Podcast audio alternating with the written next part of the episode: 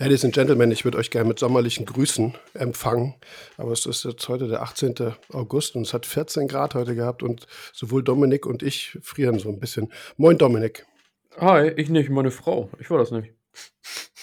ich sitze hier in T-Shirt. Die sagte, du sollst einen Kaminer machen und ich sagte, das würde ich auch machen. Bevor, ich, ja. bevor wir im Sommer anfangen, Jacken anzuziehen, würde ich einen Kamin anmachen und mich mit dem T-Shirt dann dahin setzen, wie es sich im Sommer gehört. Ja. Es ja. sind Sommerferien für mich. Muss das warm sein. Fertig aus. Folge 31. Äh, ihr Lieben da draußen, herzlich willkommen. Herzlich wir, willkommen. Wir haben in der letzten Folge ja schon geteasert, dass es heute um euch gehen wird, um eure Fragen. Mixtape Nummer 2 ist also am Start. Und wir haben auch ein bisschen was bekommen, tatsächlich, nach unserem Aufruf, der sehr wirksam war. Vielen Dank dafür. Wir haben heute vier Sprachnachrichten mal so im Programm. Müssen wir gucken, wie, wie weit wir so vorankommen. Da sind nämlich ein paar, also die sind alle gut, die, die Fragen, aber da sind manche, da kann man ein bisschen mehr erzählen, bei anderen vielleicht weniger. Aber wenn wir erstmal quatschen, sagen wir vorher schon mal Huch, aus Versehen zwei Folgen draus geworden. ja, es soll eigentlich nur eine werden. Wir, dieses Mixtape schieben wir so ab und zu mal rein. Wie gesagt, wenn eure Fragen kommen, die wir nach wie vor gerne per Sprachnachricht äh, an info.sangokai.org empfangen. Dann, ähm, dann sammeln wir die und wenn so ein Tag ist, so wie heute, wo es draußen nur 14 Grad hat und man eigentlich denkt, man ist im falschen Film, dann macht man mal ein Mixtape. Macht man sich das mal zu Hause am Kamin gemütlich im August und macht Mixtape. Ja. Dafür ist es ja da. Und für alle, die die quer einsteigen und ähm, von Folge 1 bis 30 noch nichts gehört haben, also die Fragen, die Jörg gerade gesagt hat, gerne so eine bis anderthalb Minuten lang. Und ihr seid für die Werbung zuständig. Aber das hört ihr gleich in den, in den Fragen. Das, das hört ihr gleich. Ähm, apropos Werbung, das können wir schon mal vorwegnehmen. Wir sind im nächsten Korallenriff-Magazin von Robert und Claudia äh, von Anker und Meer. Sind wir in der Branchen-News ähm, Rubrik. Seite. Rubrik, Ach, danke. Ja. Sind wir drin. Und hoffen natürlich, dass wir dadurch auch äh, noch ein größeres, äh, noch ein größeres Auditorium um uns äh, herumscharen können. Wir bewegen uns in den Zahlen ganz gut, aber es kann mehr werden. Und das ist auch für euch da draußen auch immer eine Möglichkeit, natürlich im Bedarfsfall, wenn ihr mal zum Beispiel eine Frage beantwortet, eine Beratung macht, die mit einem bestimmten Thema zu tun hat, dann könnt ihr gerne auf den Podcast verweisen. Das äh, freut uns nach wie vor und es hilft, glaube ich, auch sehr vielen. Naja, das so viel zum, zum Teasern. Also nächste, nächste Ausgabe vom Magazin sind wir mit an Bord. Finde ich sehr schön. Ja, wir können auch ein bisschen, also ihr dürft gespannt sein. Wahrscheinlich gibt es demnächst von uns auch wieder ein bisschen was visuell. Das habe ich sogar auch schon einigen verraten, ja, dass wir mit Videos wieder anfangen. Jo, wir fangen mal mit der ersten Frage an. Moment, die muss ich mal kurz raussuchen. Und zwar ist die von Benjamin. Und ich lasse sie mal abspielen. Let's go. Moin Jörg, moin Dominik. Erstmal vielen Dank für euren Podcast. Der ist wirklich jedes Mal sehr interessant. Man lernt viele neue Dinge und kann sich nur verbessern dadurch. Ähm, mein Thema wäre Springschutz. Aber bevor ich weitermache, dieser Podcast enthält Werbung. Ähm, ja, wie gesagt, Thema Springschutz. Für mich wäre es der absolute Horror, wenn ich morgens aufstehe und sehe, dass ein Fisch rausgesprungen ist. Ähm, ich habe selber eine Grundel drin oder mehrere Grundeln, einen Mandarinfisch, Clownfisch und man liest auch immer wieder, dass die mal rausspringen können. Und um das zu verhindern, habe ich, wie gesagt, jetzt ein Netz drüber. Das ist jetzt in dem Fall von Red Sea. Ähm, ich finde es aber optisch natürlich einfach nicht so schön, wie das ohne Netz wäre. Und ich habe es auch gesehen, manche machen so Abdeckungen beziehungsweise an den Glasrand so Ver Verjüngungen quasi, dass sie da am Rand nicht hoch können. Jetzt ist natürlich meine Frage, ist das überhaupt sinnvoll? Hilft es was? Hilft nur Netz was? Was sagt denn ihr da dazu? Vielen Dank für die Antwort und macht's gut. Ciao. Geil. Mehr solche Sachen. Finde ich cool. Oh. Schön, frisch, fröhlich. Ja. Der hatte bestimmt gerade Feierabend oder so. Wochenende. Der, der, Benjamin hatte sich noch in, in, der, in der Nachricht, die er mir dann geschickt hat, hatte sich noch entschuldigt. Meinte, verdammt, ich habe vergessen, meinen Namen zu sagen. Also, das ist der Benjamin. Und ähm, danke für den äh, perfekten Hinweis auf Werbung. Super. Wir, wir haben damit auch ein äh, Thema, womit man ehrlich umgehen muss. Ich bezweifle, dass es jemanden gibt, dann nehme ich sogar Süßwasserleute vielleicht da, die sind nicht so springfreudig vielleicht, aber auch vielleicht mal mit, mit an Bord. Irgendwie hat das jeder schon mal. Und ich sage bei dem Thema auch immer bewusst aus eigener Trotteligkeit erlebt. Ja. Weil mir ist das öfter schon, das, das hat jetzt mit Springen nichts zu tun, da kommen wir natürlich gleich drauf, um die Frage konkreter zu beantworten. Aber nur mal so als Randbeispiel, ähm, man sollte auch den Überlaufkamm rechtzeitig einkleben. Das ist mir nämlich auch schon mal passiert. Das habe ich dann vergessen und dann irgendwie zu faul, ne? So zack, nächsten Tag denkst du so, ach Quatsch, die, die schwimmen da nicht drüber, ne? Das äh, passiert schon nicht, ja. Was passiert? Natürlich lagen die im Schacht drin am nächsten Tag.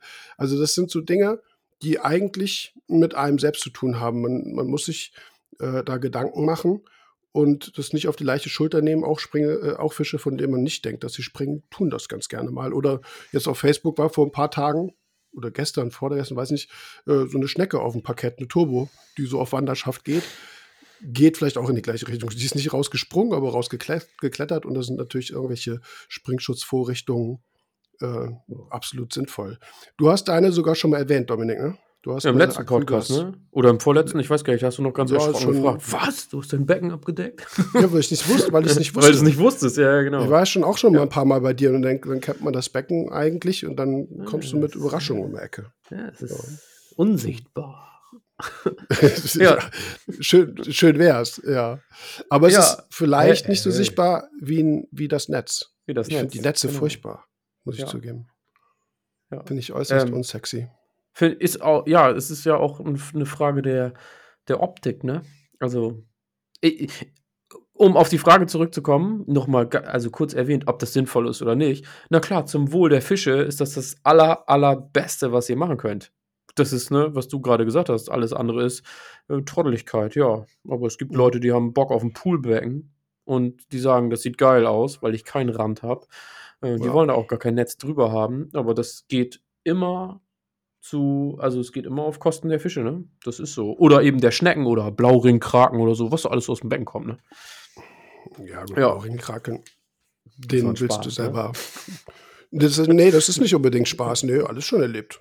Nö. Klar, ich mein, ja. Also jetzt Kraken generell kommen auch überall aus den kleinsten Schlitzen und die sind ja wirklich wahnsinnig intelligent und schieben eben auch mal eine lose aufliegende Platte mal eben weg. Das, ja, äh, genau, das oder drehen Deckel oder so, das weiß ja auch jeder. Ja, ja genau, klar. Blauringe, äh, Kraken kommen in Handel. Von daher, das ist nicht so. Auf jeden Fall, ja. Ne? ja das ist nicht so eine abgefahrene Geschichte ja. tatsächlich. Ja, aber also was du gerade gesagt hast, genau, ich habe mein Becken abgedeckt und ich habe das, ähm, das ist auch schon echt krass abgedeckt. Würde ich auch schon so auf die ein oder andere Notiz eingehen. Also alle Schlitze müssen zu sein, nach meiner Auffassung.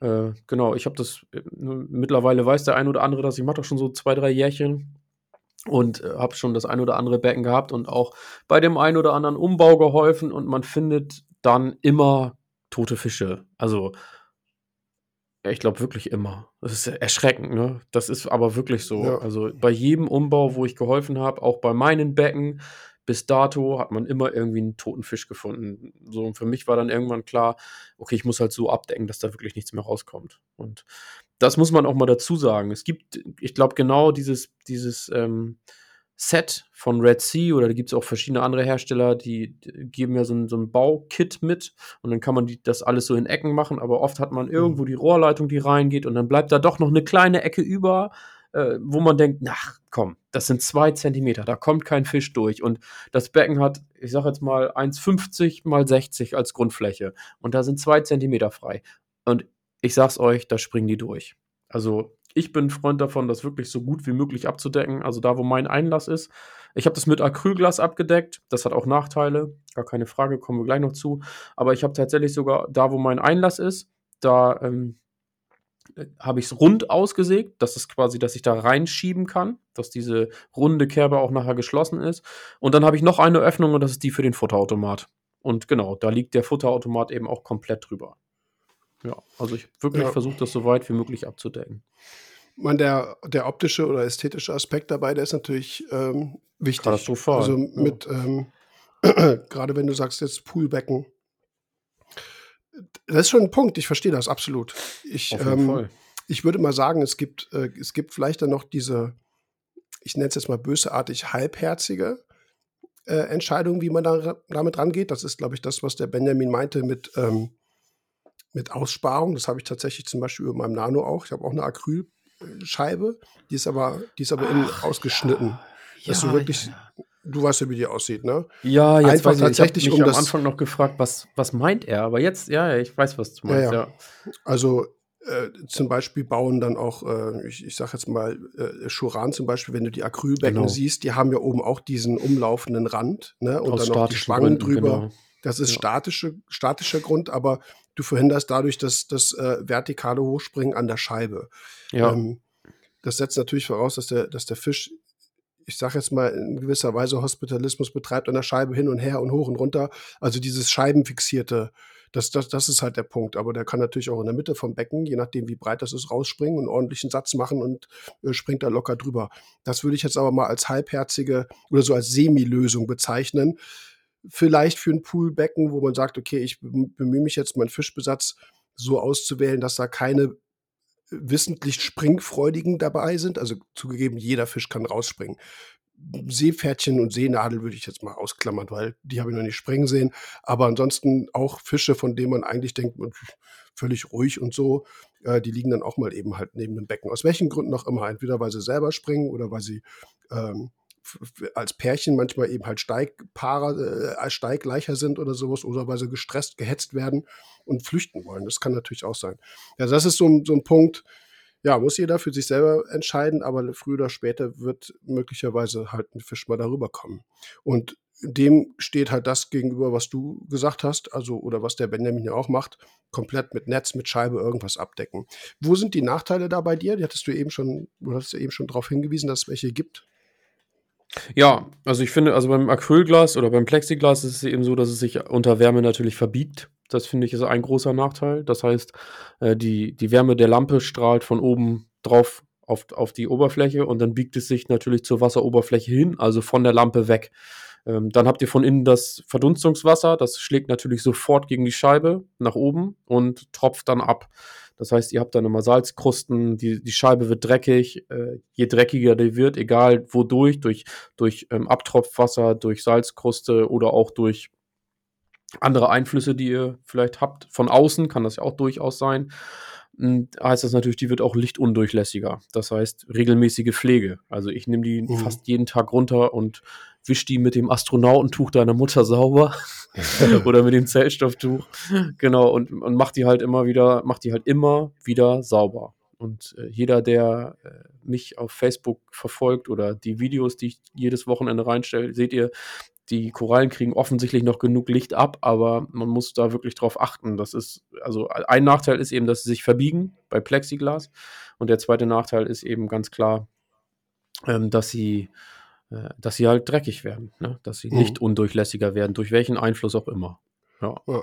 Du kannst auch, ich, man kann es natürlich mit Glasscheiben auch machen, das äh, hat natürlich denselben Effekt, aber was natürlich auch passieren kann, ist, wenn du jetzt Wassertropfen da hängen hast, kann es auch so ganz äh, ätzende Strahlungsbündelungen und Brechungen geben. Ja, genau. Ja, das ist auch nochmal so ein Punkt. Also da, wo wir normalerweise ja eigentlich äh, versuchen, möglichst das, das Licht breit zu verteilen, kann es über, äh, gerade jetzt zum Beispiel bei LEDs auch möglicherweise dazu kommen, dass so ein, so ein Wassertropfen das Licht ganz blöd ableitet ne? oder wieder ganz blöd bricht. Also das, das hat schon auch einen Effekt, abgesehen davon, dass natürlich irgendwo die, die Intensität minimal verringert wird. Das ist vom Verschmutzungsgrad natürlich abhängig. Wenn alles ganz sauber ist, ist es jetzt vielleicht nicht so viel, aber ist auf jeden Fall ein Punkt. Ist auf jeden Fall. Auf da. jeden Fall, ja. So. Ja, und dann, was mir auch noch einfällt, das hatten wir auch bei der Temperaturproblematik im, im Sommer in der Folge ähm, schon besprochen, dass du natürlich Stauwärme erzeugst und ähm, das Verdunstungsausmaß deutlich reduzierst und das eben halt dann auch schnell im Sommer natürlich viel höhere Temperaturen im Wasser erzeugt. Und dann stehst du ja wieder da, da ist das Netz natürlich besser. Ähm, uh. Ähm, wenn du im Sommer was ist? Ja, heiße Aussage. Ich habe da ja viel mit rumprobiert. Äh, ich bin tatsächlich eher sogar der Meinung, wenn man es gut abgedeckt hat und das Glas oder das Acryl ein bisschen dicker ist, kommt die Wärme der Lampe gar nicht an die Wasseroberfläche. Also ich habe das den Sommer so. tatsächlich über zu. Ne? Also, hm. und ich bin ja auch ein Freund davon, äh, jetzt kommen wir ein bisschen vom Thema ab, aber ich stelle zum Beispiel Lüfter auch nicht auf die Wasseroberfläche. Also nicht irgendwie 15, 20 Grad schief, sondern ich äh, ich gucke dazu, dass ich die ähm, Abwärme die Lampe wegpuste. Bei einer Hybridlampe sind es zwei, also bei mir zum Beispiel sind es zwei 75 Watt Spots, die sind halt ziemlich warm und ich habe festgestellt, dass wenn ich die äh, Wasseroberfläche nicht direkt anstrahle, sondern komplett einmal gerade über das Wasser rüber, also quasi die Abwärme der Lampe wegpuste, bin ich 0,3 bis 0,5 Grad kühler. Und ähm, bei einer Abdeckung schafft das, schafft die Wärme das ja, die bleibt ja oben auf der ähm, auf dem Acryl quasi hängen. So, und wenn man dann noch belüftet, dann kann man da echt was schaffen. So, also diese Stauwärme, ich habe nämlich genau das gleiche, was du sagst, habe ich mir gedacht und habe im Sommer jetzt zwei Sommer lang festgestellt, so, ey, irgendwie passiert da nicht viel. Müsste man mal du, drauf eingehen. Du kannst, du kannst das Becken aber dann ja, ähm, also du, du, du lüftest, mit, wenn du mit Ventilatoren arbeitest, dann bläst du tatsächlich dann nur die, die, die Hitze der Lampe weg. Richtig, genau. Da, aber, aber aktiv kühlen kannst du ja nicht, weil du an die Wasseroberfläche nicht mehr rankommst. Doch, komm, kann ich. Mache ich auch, mache ich dann aber im Technikbecken. Wollte ich gerade sagen, das musst du ja. dann separat machen. Genau. Im Technikbecken. Ja. So, wenn du nur einen ja. Technikschacht so klein hast, also sozusagen kein da separates Technik, dann ist halt blöd, ne? Genau, das musst du dann über das Technikbecken machen. Ähm, genau muss man halt so ein bisschen abwägen. Ne? Hat auch was mit Glasstärke oder Acrylstärke zu tun. Ne? Das ist gar, gar keine Frage. Wenn man da zwei Millimeter Glas drauf hat, im Gegensatz zu, oder gerade Glas zu Acryl, das hat ja alles verschiedene Faktoren. Aber da würde ich erstmal nicht so mit mitgehen. So, ich glaube, das ist, nee, das wäre echt spannend. Ja. Trotzdem ein Punkt, den man, im, äh, den man dann für den Sommer mal ähm, im Kopf haben sollte. Ja. Weil, wenn man wirklich gezwungen wäre, die, die Platte wegzunehmen, damit man aktiv kühlen kann. Also wie gesagt, ja, ja, also wie gesagt, man hat kein Technikbecken, aus welchen Gründen auch immer. Ja, natürlich. Dann, ähm, dann ist, dann wäre es vielleicht ganz gut, wenn man auch so als Backup so ein Netz dann zu Hause hat für die Zeit. Weil, also wie gesagt, wenn man, wenn man sehr springfreudige Fische hat, da, jeder hat irgendwo so eine Grundel oder so ein äh, äh, irgendein Lippfisch, was auch immer. Also das, ja, und ich meine, auch da kommen wir jetzt wieder zur Wärme, aber da sind wir, das hatten wir in dem Podcast ja auch, wenn man die Wärme erstmal drin hat und dann deckt man ab, klar, gar keine Frage. Ne? Mhm. Da geht es ja. ja. eher darum, dass man die Wärme gar nicht erst reinkriegt. Ja. Ja. Ähm, ja, ich, also ich, ich bin kein Abdecker tatsächlich. Ich bin ein Umrander. Ein Abdecker. ja. ja. Du bist der Abdecker, ich bin der Umrander.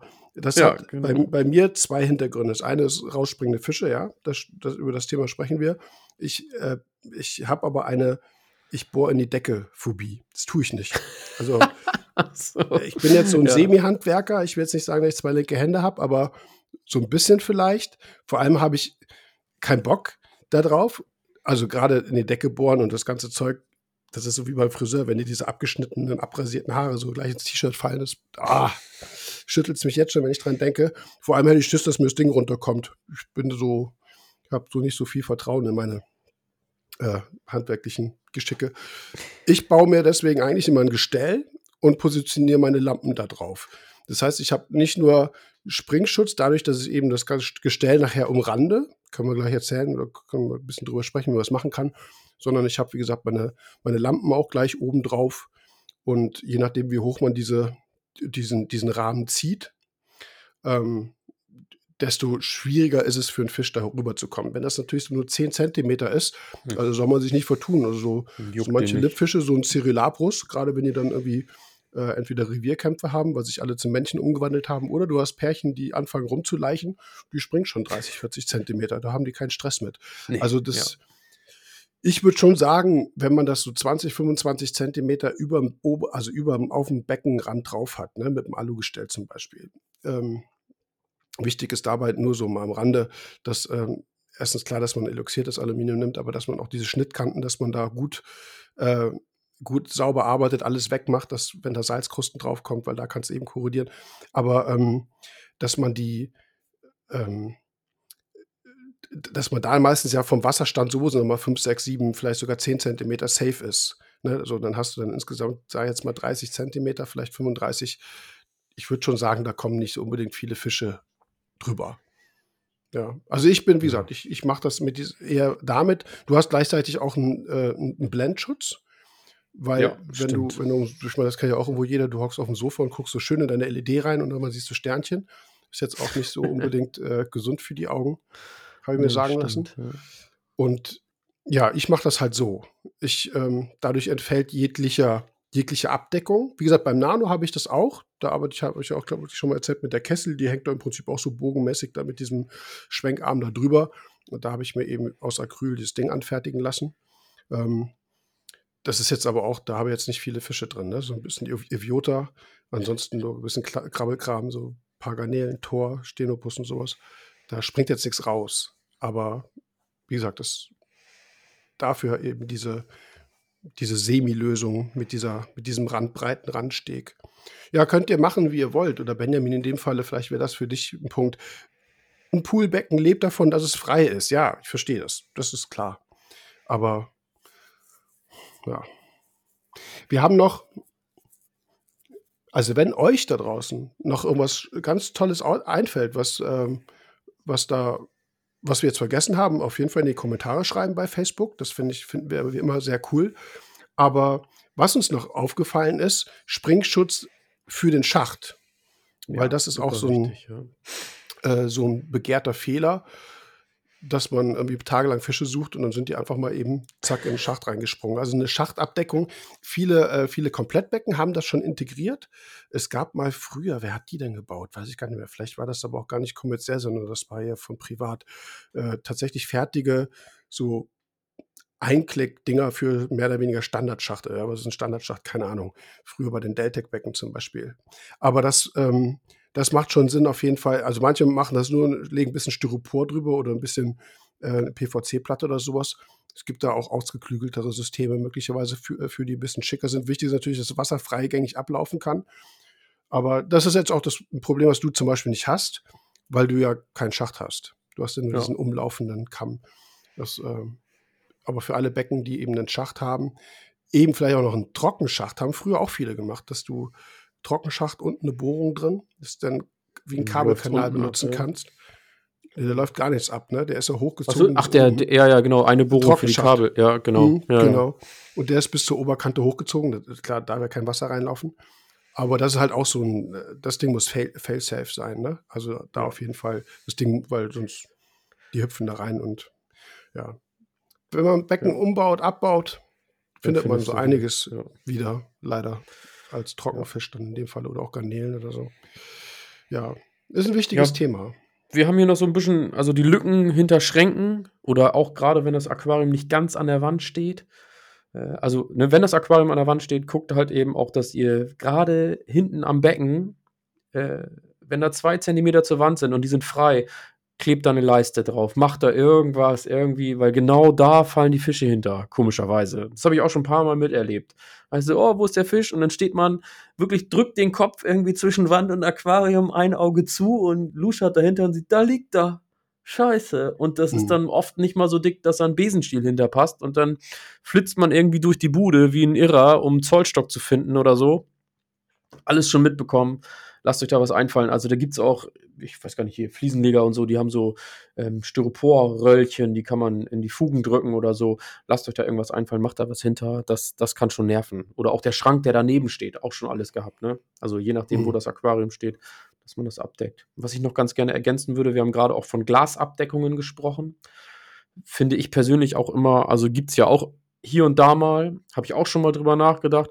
Finde ich auf der anderen Seite aber auch echt gefährlich. Also, wenn ihr euch da eine Kante reinhaut, dann wird es scharf und ähm, sowieso Abdeckungen sind vom Handling immer nervig. Also da macht man sich nichts vor. Ne? Ich habe bei mir auf 1,20 Meter mal 70 zwei Acrylglasplatten drauf. Ne? Das, ist, das sind riesen Dinger irgendwie so. Mhm. Das ist nervig. Ich kann nicht mal eben eine Koralle umsetzen. Ich muss dann das Ding runterholen, ne? dann habe ich ja sowieso immer das Verdunstungswasser, das muss ich sauber machen und dann muss ich auf die, auf die Seite stellen und dann kann ich erst da rein. Bei Glas würde ich das zum Beispiel in Streifen schneiden. Also ich bin gelernter Tischler, ich kann Glas schneiden. Wenn ihr das schneiden lasst, macht das in kleinere Scheiben und dann guckt, dass ihr das direkt foliert. Also jetzt werden viele sagen, oh, dann kommen da, schlägt die Blasen und so. Äh, nein, muss nicht sein, muss nicht unbedingt Blasen schlagen. Aber wenn ihr da eine Folie drauf habt, dann habt ihr das große Glück, dass wenn die Glasplatte zerbricht, dass die nicht in tausend Teile springt, sondern die Folie klebt diese Glasscheibe noch zusammen. Das ist, ähm, ja, genau. Kann ich nur hm. so als Ratschlag noch mitgeben. Ich habe jetzt Glas einfach erwähnt vorhin noch oder dazugefügt, weil es eben, klar, die Option hat man, kann man machen. Klar, Acryl ist natürlich Fall. viel bruchsicherer, absolut. Wiegt vielleicht auch ein bisschen weniger. Mhm. Wobei zum Beispiel meine, ich habe auch, glaube ich, eine recht dicke, die ist 8 mm. Einfach weil die sich sonst extrem durchbiegt. Also sie muss schon ein bisschen ja, genau. dicker sein. Und selbst, also meine biegt sich auch immer so ein bisschen, ich drehe die dann um. Dann legt die sich sozusagen über 24, 48 Stunden wieder platt. Ne, ja, genau. Wieder, ne, das, das, ja. Also ich, ich drehe das Ding öfter mal. Ja, ich Aber auch. Ja. ähm, klar, es ist auf jeden Fall bruchsicherer ja, als, ähm, als, als Glas. Ja. ja, Benjamin, also wir erweitern das gleich nochmal um das Thema Dimmphasen ähm, als indirekten Spring Springschutz und äh, Mondlicht. Ähm, vorab, bevor wir dazu kommen, wie gesagt, eher eine indirekte Sache und auch hat auch mit der Frage nicht unbedingt was zu tun, die der Benjamin gestellt hat. Aber Benjamin, guck, was, was für dich, vielleicht gehst du diesen Mittelweg, wie du es selber gesagt hast, mit so einer mit so einem breiteren Rahmen, den man sich aus Acryl anfertigen lassen kann. Vielleicht auch so gleich eine Nut reinmachen in, in, der, in der Glasstärke, die man eben hat, dass du es ein bisschen einsetzen kannst, also einrasten lassen kannst, dass es nicht hin und her fliegt die ganze Zeit. Das nervt nämlich auch. Oder du hast eben ja, halt äh, Traversen drin, wo du es halt bündig ranlegen kannst. Und wie Dominik sagte, definitiv, wenn du es komplett abdeckst oder diese, diese Kanten an den Seiten, das sollte schon wirklich passgenau sein. Ne? Das ist so der wichtige Punkt ob du, du hast damit eben keine hundertprozentige Garantie, hast aber auf jeden Fall schon mal was gemacht.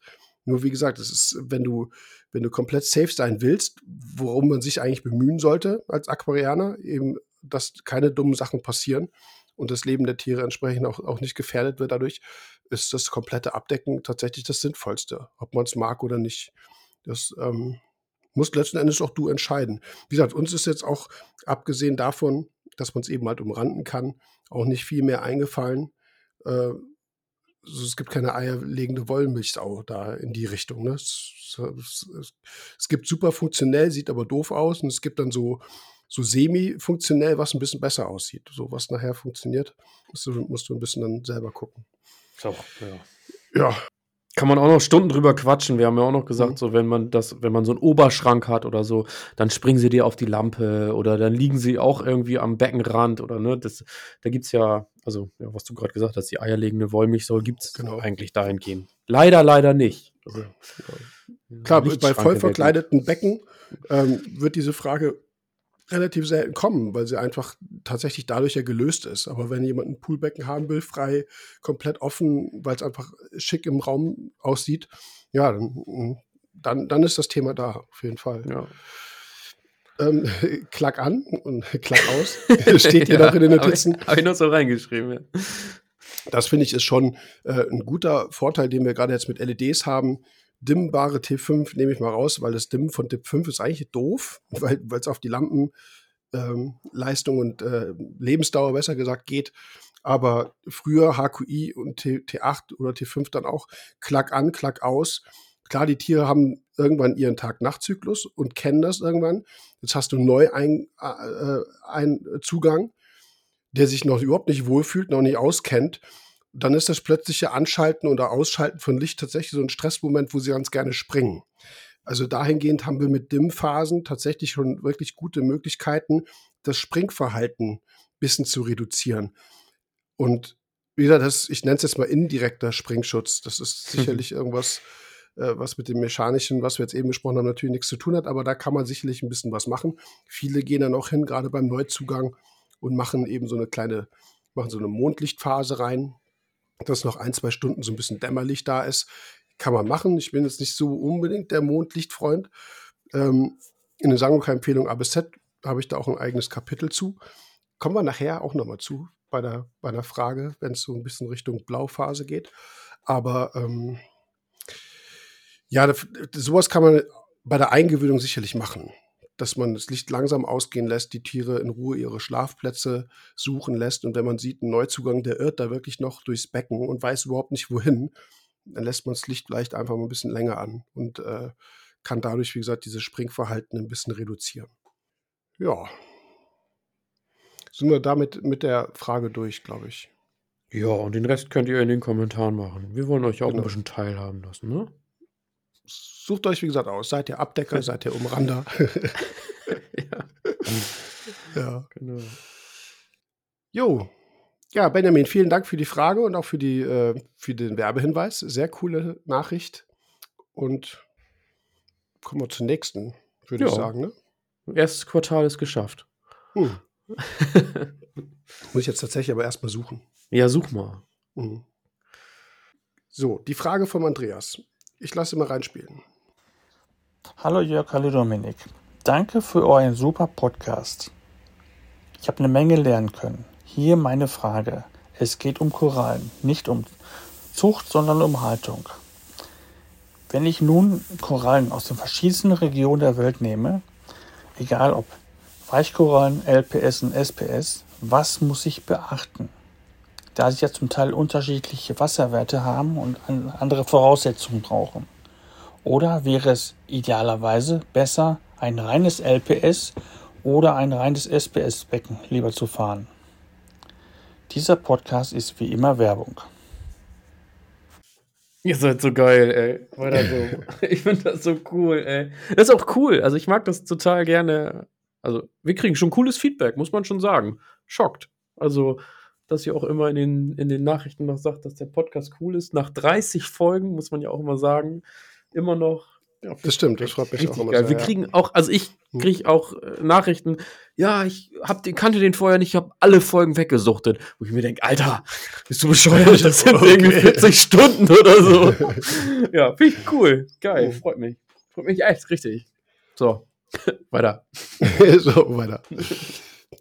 Ja, Andreas, das ist auch eine, es ist eine gute Frage, aber auch eine schwere Frage, die man ein bisschen auseinanderklabüstern muss. Und du hattest auch so den einen oder anderen Hinweis gegeben, wo ich dann schon so gestutzt habe.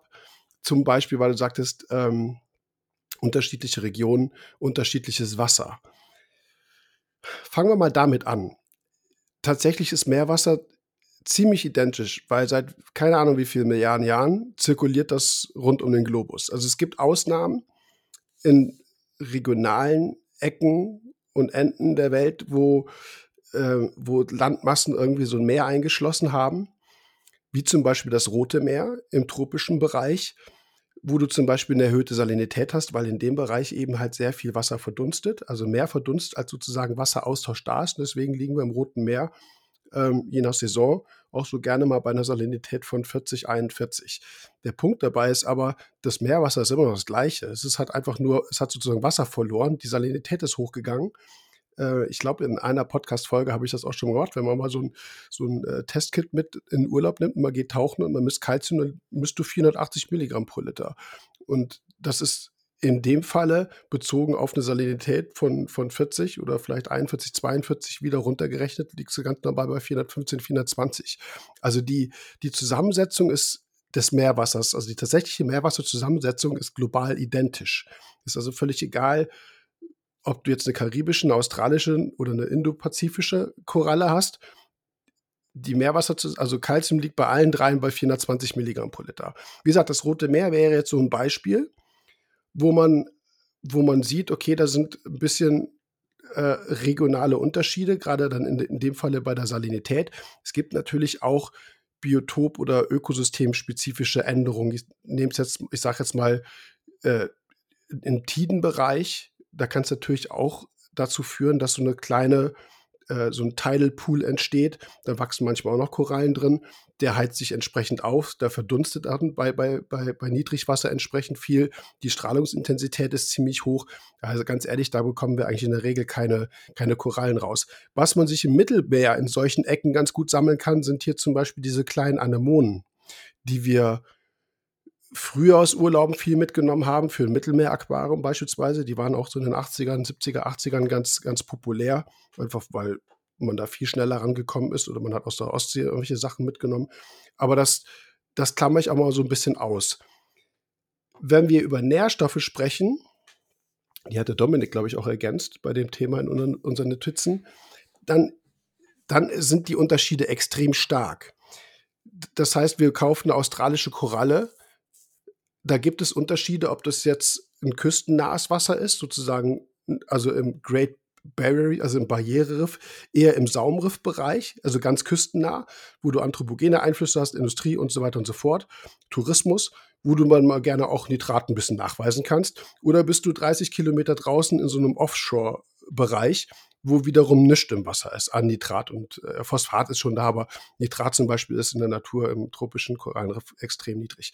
Also da, da müssten wir tatsächlich genau wissen, wo die Koralle entnommen wurde und tatsächlich wissen wir das nicht. Also es gibt Zuchtfarmen, da wissen wir, okay, die liegen da und da und da, aber wo jetzt zum Beispiel eine australische Wildfang-Akropore entnommen wurde, puh, nö, das können wir nicht nachvollziehen. Das heißt, die Problematik, die du formulierst, Andreas, ist tatsächlich da. Wie kriege ich am besten raus, wo diese Koralle in der Natur gestanden hat? Ja, frag das mal den Händler. Dann guckt er dich an und sagt so, ja. Nächste Frage. Ich kann dir sagen, was sie kostet und ich kann dir sagen, wo sie ungefähr herkommt, aber mehr halt auch nicht. Ja, weiß ich nicht. Dominik, hast du da irgendwie äh, diese Frage schon mal für, für dich gestellt oder machst du dir Gedanken beim Korallenkauf? Hm, ja. Also was heißt Gedanken dazu? Schon, weil ich sage mir immer, äh, oder manchmal sagt man ja, das haben wir ja schon öfter mal besprochen, dass man sagt, ey, mir stirbt da irgendwie eine Koralle und ich weiß nicht warum. Ne, früher habe ich auch immer gesagt, ey, wir kloppen uns alles aus den Weltmeeren zusammen in ein Aquarium. Äh, sollte man sich sowieso mal die Frage stellen, ob das überhaupt klappen kann.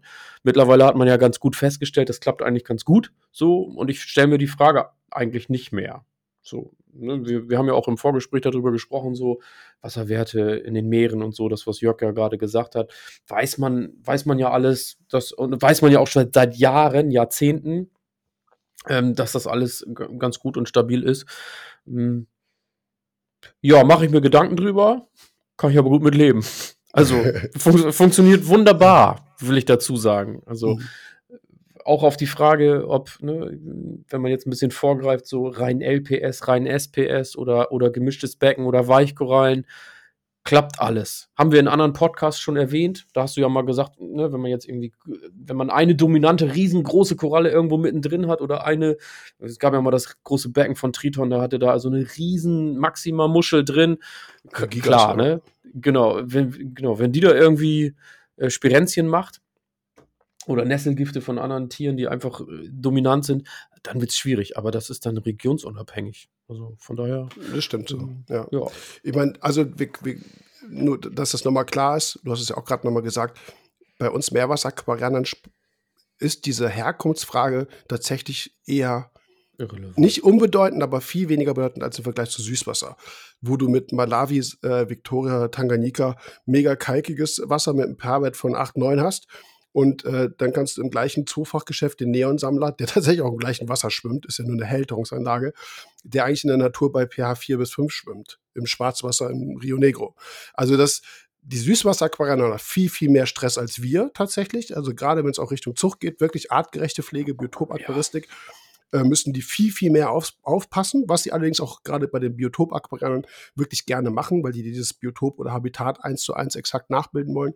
Aber für uns Meerwasseraquarien spielt es eigentlich wirklich eine untergeordnete Rolle. Die wenigsten Leute, gerade zum Beispiel bei Fischen, wissen, wo die herkommen. Die sehen einen Grammer, der in der Karibik rumschwimmt und sagen, oh, ich kaufe den. Ohne, ne, dann, dann, das ist auch keine Frage, die wahrscheinlich der Händler stellt. Der, der Händler wird dann nicht sagen, hey, du, du weißt schon, dass du jetzt einen karibischen Fisch kaufst. Du hast aber auch indopazifische Fische. Das fragt er auch, warum soll das auch fragen? Weil die Fische, ich weiß nicht, wie die sich unterhalten. Ich vermute mal nicht. Dem wird es völlig egal sein. Also in der Süßwasserquelle ist es auch egal. Dann schwimmt der eine Barsch am anderen vorbei.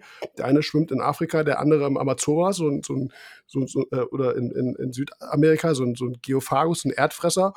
Interessiert dir das? Nö, kein Stück. Und wie gesagt, Andreas, du hast ja nach Korallen gefragt, aber da ist es, sage ich mal, ähnlich. So, dann hast du deine karibische Gorgonie da stehen, hast eine Lederkoralle von Fidschi, eine gelbe, hast irgendwie noch ein paar Akros aus Indonesien, Nachzucht, und dann kaufst du dir eine Australie, äh, australische Akro. Das geht, kann man machen. Was der, was wirklich problemat, äh, die problematischste Gesch Geschichte dabei ist, die Frage ist, kann man was dagegen machen, ist das Übertragen von regionsspezifischen Krankheiten und Parasiten auf andere Tiere, die damit noch nie Kontakt hatten. Und das ist eben der Punkt. Ein Acropora-Strudelwurm, den gibt es global.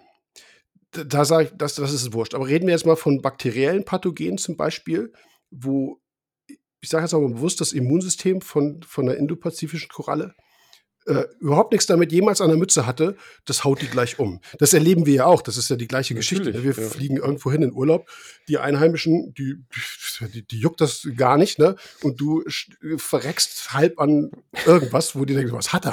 Ne? so, das Immunsystem kommt eben damit überhaupt nicht klar, hat null Antikörper, gar nichts und kriegt erstmal den Vollrappel. So, das ist das Schlimmste, was eigentlich passieren kann. Und wie gesagt, nicht nur Krankheiten, sondern Parasiten. Ähm, das ist schon, das ist schon heftig. Und das hatten wir in der, in der ganzen äh, Australien-Importzeit tatsächlich sehr oft. Dir verrecken plötzlich das, das ganze Becken. Und das kann eben ausgehend sein von so einem Pathogen, von einem Parasit, der, den man eingebracht hat und wo eine, eine indonesische Koralle sagt so, ey Jungs, da bin ich raus, da habe ich keine Chance gegen, das, damit komme ich nicht klar. Weil wir müssen vielleicht im Aquarium auch zugeben, sind Korallen nicht unbedingt hundertprozentig so fit wie in der Natur. Wenn die in der Natur einen ätzenden Platz haben, dann werden sie auch verdrängt, keine Frage. Aber ähm, das, ist, das ist, wie gesagt, eigentlich der kritischste Hintergrund hierbei. Und ja, man kann Quarantäne betreiben. Das sollte vielleicht der, der Importeur machen, der Großhändler machen, der Händler. Hm. Es gibt viele Händler, die Australien komplett von Indonesien getrennt haben in ihren Anlagen, nicht ohne Grund, weil die eben keinen Bock darauf haben aus Totalausfall, weil irgendwas ist ähm, haben einige schmerzliche Erfahrungen mitgemacht. Schwierig ist das immer nachzuweisen, weil, das hatte ich auch schon öfters gesagt, so eine Koralle, zack, puff, am nächsten Tag Gewebe weg. Da ist nichts mehr, was du, du kannst mit der nicht zum Arzt gehen und sagen, hier, guck mal, was hat die? Da sagt die, ja, das ist nur Kalk. Also da ist kein Gewebe mehr. Was soll ich denn jetzt untersuchen? Ich kann jetzt keine äh, Pathogendiagnostik mehr betreiben. So, das ist, wie gesagt, die Schwierigkeit dabei. Ähm, es gibt mittlerweile einige ganz gute Labore. Neulich hatte mir auch jemand eins geschickt. Wer macht das denn? Aber welches Labor ist das? Wo du, wo du auf Pathogene im Wasser untersuchen kannst, Keimzahlbelastung, aber dann auch. Ähm, War das Oceamo? Ich weiß das nicht genau. Nee, nee, nee, nee, nee was anderes. Die schicken jetzt in den Staaten nach. Nee, das war, nee, nee, das Protokoll war auf Deutsch. Ich weiß okay. nicht, muss ich nochmal genau gucken. Aber also man kann da schon ein bisschen, äh, vielleicht heute äh, ein bisschen mehr mit entsprechendem Geldeinsatz äh, rausfinden, rauskriegen. Aber das bewahrt dich natürlich, es geht ja darum, was mache ich im Vorfeld, um Probleme zu vermeiden. Es gibt ganz viele Leute, die so auf den Schnuss gefallen sind, dass sie sagen, ich kaufe mir keine australische mehr. Oder ich kombiniere zumindest eine australische nicht mit einer indonesischen. Mache ich nicht. Ich, äh, ich mache dann lieber zwei Becken. Ja, also das, das Problem ist da. Ähm, ob man das Risiko dann eingeht, ja, wenn man natürlich sieht, dass beim Händler alles, äh, alles prima steht, in, selbst in Mischbecken, würde ich jetzt auch sagen, okay, das, äh, also wie wenn die da schon länger stehen, zugegeben. Nicht gerade im Port reingekommen und äh, sofort dazugestellt, sondern man kennt die Anlage, man kennt den Händler. Dann würde ich da auch vielleicht mit, mit besserem Gewissen einkaufen, aber so ganz gefeit ist man vor, der, vor dieser Problematik nicht. Ähm, also ich, mit diesen Nährstoffen, die du ja auch zuge äh, hier angegeben hast, wenn du eine eine Koralle hast, zum Beispiel, ich nehme auch mal wieder Australien. Ich meine, hallo, die sind, die, die sind ja fast weiß. Die sind bunt, ja, aber die haben null Zugsantellen. Die, die sind äh, ja. oberste Wasserregion extrem nährstoffarm. Hm. Wenn die in ein Becken kommt, wo, ähm, wo du Nitrat 10 und äh, Phosphat 0,1, 0,15 hast, ja, dann hat die Anpassungsschwierigkeiten. Definitiv. Das weißt du aber schon beim Verkauf, beim Kauf, wenn du, die, wenn du das Tier siehst. Und den Fehler machen viele. Ich will jetzt nicht sagen, dass Grützbecken zu Hause sind, aber man sollte schon wissen, was man kann und was man nicht kann. Und wenn ich zu Hause eine Nährstoffproblematik habe und ich kaufe mir eine Koralle, die sozusagen das Schild schon raushängt und sagt, ich stand unter viel Licht und mit Nitratenphosphat hatte ich nichts an der Mütze, dann darfst du die nicht kaufen. Definitiv nicht. Das ist wiederum ein Thema, wo der Handel darauf hinweisen sollte. Das heißt, wo die Frage kommt, hey, was hast du für ein Becken? Wie sieht denn deine Nährstoffsituation aus? Ist dein Becken sauber? So, das sind ja viele, auch aus meiner Erfahrung heraus, auch früher, gerade bei Fischen, extrem sensibel und total angepisst. So, ey, ich kann das oder zweifelst du jetzt an, dass ich das kann? Nee, eigentlich will der Händler nur wissen, dass er das Tier in gute Hände abgibt und das nicht persönlich gemeint ist, sondern im Sinne des Tieres, aber natürlich auch im Sinne des Käufers, dass er vor Fehlern bewahrt wird. Wie gesagt, ich brauche eine, ich brauche so eine High-End-Akku aus, aus, Australien, die, die blass ist wie, wie, der, wie der Morgentau. Die brauche ich nicht mit in, in, Wasser packen, wo 0,15 äh, Phosphat drin ist. Das hat keinen Sinn. Die wird das wahrscheinlich nicht packen. Ja.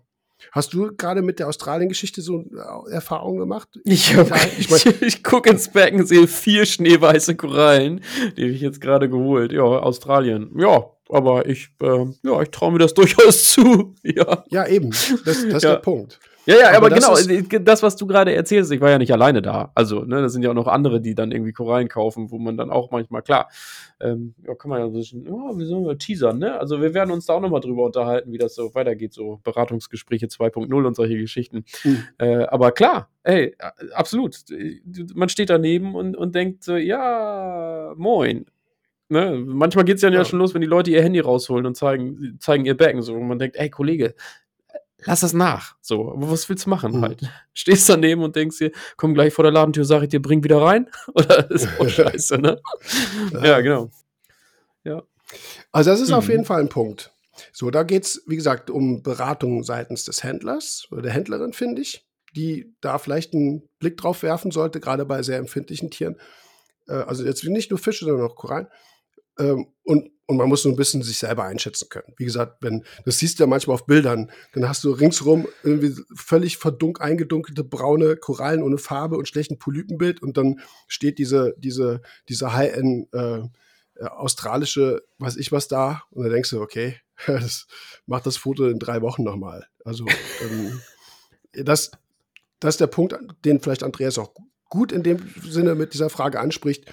Bisschen gucken, was kann man was kann man halt nicht. Wenn man es nicht kann, dann bemüht man sich, dass das Becken fitter wird, dass der Nährstoffgehalt in einen Bereich kommt, wo solche Korallen noch gut mit klarkommen und dann verzichtet man tatsächlich auf den Kauf.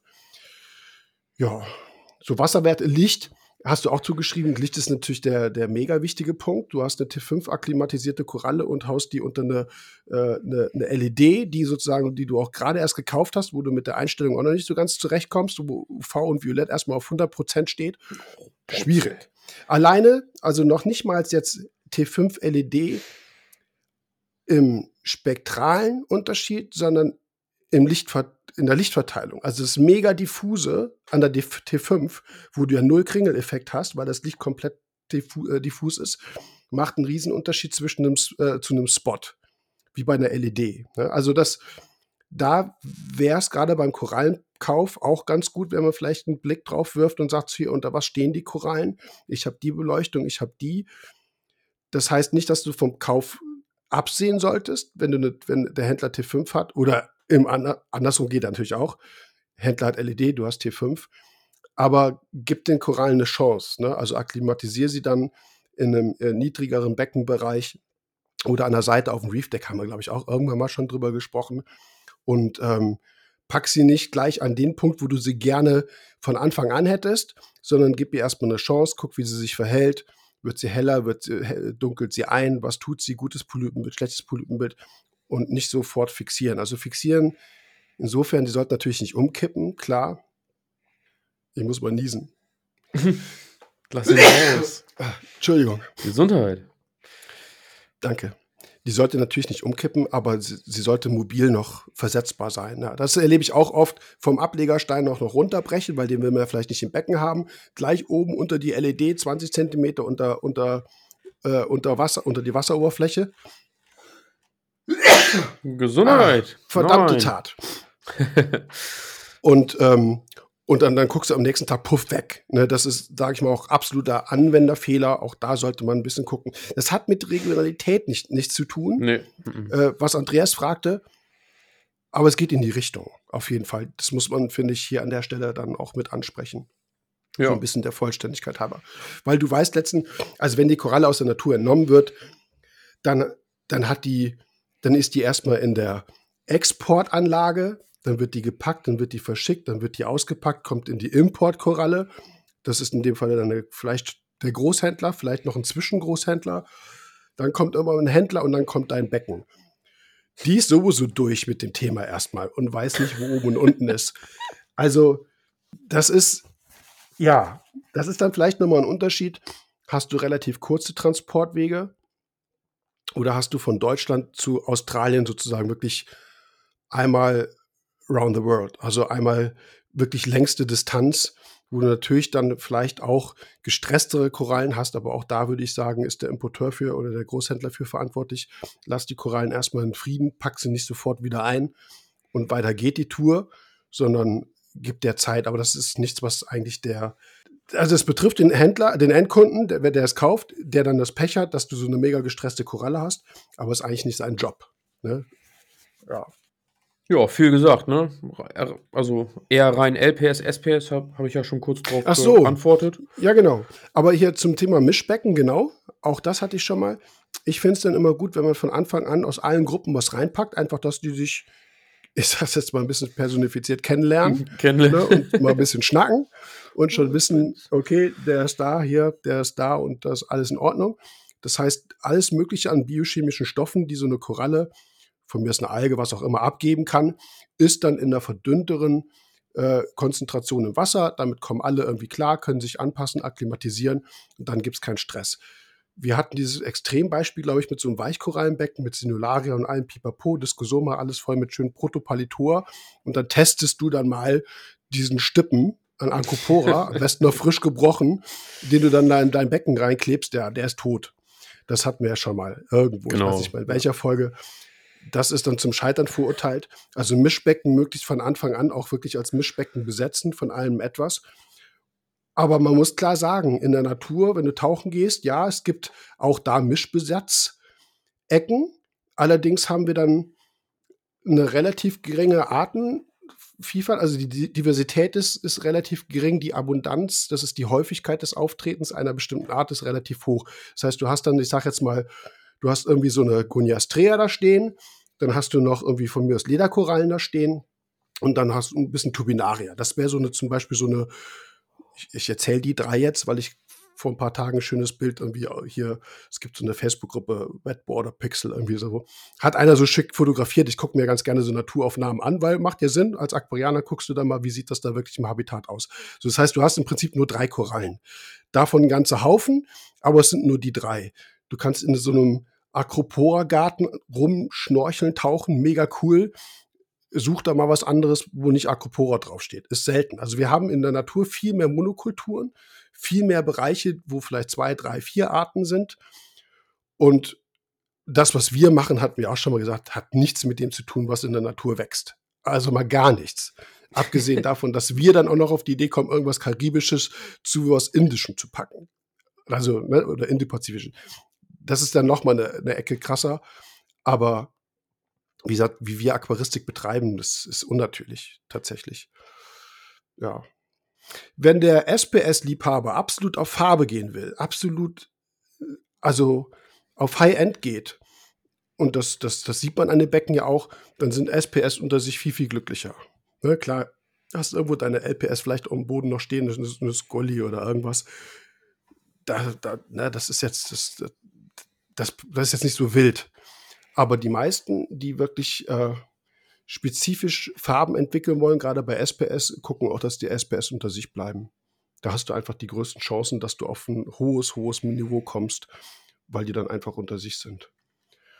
So wie bei dir im Prinzip. Du hast ja eigentlich auch fast nur ein SPS-Becken, oder? Nee, da stehen, glaube ich, noch zwei Euphilias irgendwo unten drunter. Ja, das meine ich. Du hast mir neulich erzählt, du hast neulich ja Korallen durchgezählt. Und ich dachte, wie passen in dieses Becken 80 verschiedene Acropora-Arten rein? Und das waren, oder? Wie viel waren es? Ja, 70 waren es, glaube ich. Ja, und dann kommt noch ein Haufen Montis dazu. Hm. Weiß nicht, was da sonst ist. Und dann kommst du jetzt mit deinen zwei LPS um die Ecken. Also, also ja. für mich hast du ein SPS. Scheibenanemonen sind da auch noch und eine Trache ist da, glaube ich, noch. Ja, klar, das ist SPS dominierend. Ja, genau, gar keine Frage. Ja. ja, das ist ja auch das, was ich sage. Ne? Aus allen Weltmeeren suchen wir uns das Schönste zusammen und schmeißen das da rein, weil wir das schön finden. So. Der eine oder andere würde jetzt vielleicht sagen, ja, weil wir es können. Genau, weil wir es können, weil es mhm. funktioniert. Genau. Ja, genau. Ja, aber bringen wir erstmal auf den Punkt. Also die, die Frage vom Andreas. Grundsätzlich, Meerwasser ist Meerwasser. Mal ausgesehen, ja. rotes Meer kommen sowieso keine Korallen her, von daher ist es wurscht. So, ansonsten ist es, die Karibische, karibische Koralle steht im, ich sage jetzt mal, im gleichen, in der gleichen Meerwasserzusammensetzung wie die australische. Das ist völlig wurscht, deswegen klappt das auch so gut bei uns. Aber mit den Details muss man halt so ein bisschen aufpassen und die haben wir jetzt äh, besprochen. die Pathogensache. Klar kann man vielleicht was machen mit, mit UV, mit ähm, vielleicht auch vorher schon Quarantäne, mit gewisser Behandlung von irgendwas, Parasitenkontrolle und so. Aber ja, alles andere ist so ein bisschen individuell. Aber eine gute Frage, finde ich. Auf jeden Fall. Die, ja. ja. Schön. Ich weiß bei den Fragen so gerne, so, so, so gerne ich die äh, bekomme oder so gerne wir die bekommen. Ich habe manchmal so, denke ich immer so, oh, hoffentlich beantwortet das jetzt auch die Frage so. Ja, stimmt, da kommt wenig Feedback, ne? Hey, das ist Weil hier, wir, Frage an euch. Also genau, gebt uns gerne mal auch ein Feedback. Ist die Frage so beantwortet, wie ihr euch das vorgestellt habt? So. Ich habe ein paar Mal äh, zurückgefragt, individuell dann in der Mail und gesagt, hier, da und dann war die Frage im Podcast in der Folge und so, war alles ja. okay. Dann, ja, ja, vielen Dank, alles gut. Ja, ja, genau. Aber trotzdem denke ich dann so, okay, ja, vielen Dank, alles gut. Hm, hm, ja. Also ich hoffe, wir enttäuschen euch uns nicht, weil äh, das sind ja keine Ja-Nein-Fragen. Wir versuchen das natürlich so ein bisschen auszubauen, dass jeder so vielleicht sich auch äh, mit angesprochen Wiederfindet, fühlt. ja, genau. Genau. Zum Beispiel dieses Thema eben mit, mit den Nährstoffen oder von mir aus Lampen, diese T5 LED, dieser Unterschied, was er mit, wie gesagt, Region nichts zu tun hat, aber in das gleiche Ding reinspielt. Ich hoffe, wir beantworten die Fragen. Ich hoffe, das Springspurt und Klick an und so, genau. Wir versuchen da noch so ein bisschen auszuholen. Das, ja. Genau, genau. Ja, sonst, wenn euch wirklich irgendwas fehlt, dann sagst du, ja, ja dann sagt ihr das. selber schon. Ich ja. dachte, ihr hättet jetzt noch irgendwas. Ja, nö. Also bei manchen. Wobei Sachen, auf der anderen Seite gibt es das ja auch schon, ne? Also ich bin ja der Meinung, dass die Podcasts auch, äh, also zumindest der Dialog darüber ausstirbt, weil sie, weil, weil wir sie ja bei Facebook posten und Folge 1, da spricht ja keiner mehr drüber. Ähm, aber immer, wenn es aktuell der Stand ist, dann kriegen wir das ja schon noch mit, dass dann hier und da der ein oder andere nochmal sagt, Mensch, da hätte ich mir das. Aber von den Fragenstellern an sich selber wenig. Vielleicht ist das ja auch auf der anderen Seite die Rückmeldung, dass alles gut ist. das stimmt, so ist das. Muss ja. Wenn, du, wenn du nichts hörst, ist alles in Ordnung. Ja, genau. Schmeckt's euch? Mhm. Ja, alles gut. ja. ja, schön. Gut. Nächste Frage. Hälfte geschafft. Zwei von vier. Gut. Kommen wir zur Frage vom Olli und ich lasse ihn mal laufen. Hallo zusammen, ich bin der Olli und dieser Podcast ist Werbung. Im Sangokai-System wird die natürliche und sinnvolle Entwicklung der Beckenbiologie ja sehr groß geschrieben. Ähm, auf bakterieller Ebene ist es für mich auch absolut schlüssig. Ich frage mich allerdings, ob es sich lohnen könnte, das natürlich vorkommende tierische Plankton äh, nicht ein wenig zu unterstützen. Also Becken werden ja, ja immer minimalistischer, reduzierte Gestaltungsoberfläche, eventuell gar kein Refugium, kein Biomedium im Technikbecken und so weiter, ähm, wo sich Kopepoden und derlei Tierchen verstecken können. Also in meinem Becken, was keineswegs steril ist, würde ich mir schon wünschen, dass da ein bisschen mehr los wäre. Ähm, ich würde mich daher freuen, wenn ihr eventuell ein bisschen auf die Fütterung mit lebendem Plankton eingehen könntet. Die Dosierung von Bakterienpräparaten und auch äh, Synechococcus zum Beispiel wurde ja als Detritusquelle in der Vergangenheit hier schon reichlich diskutiert. Ähm, aber wie sieht es denn in diesem Zusammenhang mit der regelmäßigen, schwach dosierten oder vielleicht sogar kontinuierlichen Zugabe von richtigen Mikroalgen, sagen wir mal Nanochloropsis, Tetraselmis und äh, derlei Arten, äh, zur Unterstützung des tierischen Planktons aus? Ähm, oder vielleicht sogar, äh, was haltet ihr von der Fütterung von Rädertierchen direkt? Ähm, insbesondere wenn man solche Kulturen mit Wasser aus dem Becken, sterilisiert natürlich, äh, laufen lässt, sollte das Plankton in der Umgebung doch eigentlich lange genug überleben können, bis es dann tatsächlich auch gefressen wird, oder? Ja, Jörg, willst du was dazu sagen zu unserer letzten halben Stunde hier? ja, du lachst. Ja. Ich, wir haben also in 30 Folgen ist es uns nicht passiert, dass wir irgendwie mal so einen Bockmist geschossen, also so einen Bock geschossen haben, dass uns wirklich Aufnahmematerial verloren gegangen ist. In Folge 31 komme ich Vollpfosten auf die Idee, weil wir, wir suchen ja immer die Sprachnachrichten so raus, ne? Und dann, damit ich nicht mehr so schneiden muss, dachte ich, drücke ich mal auf Pause.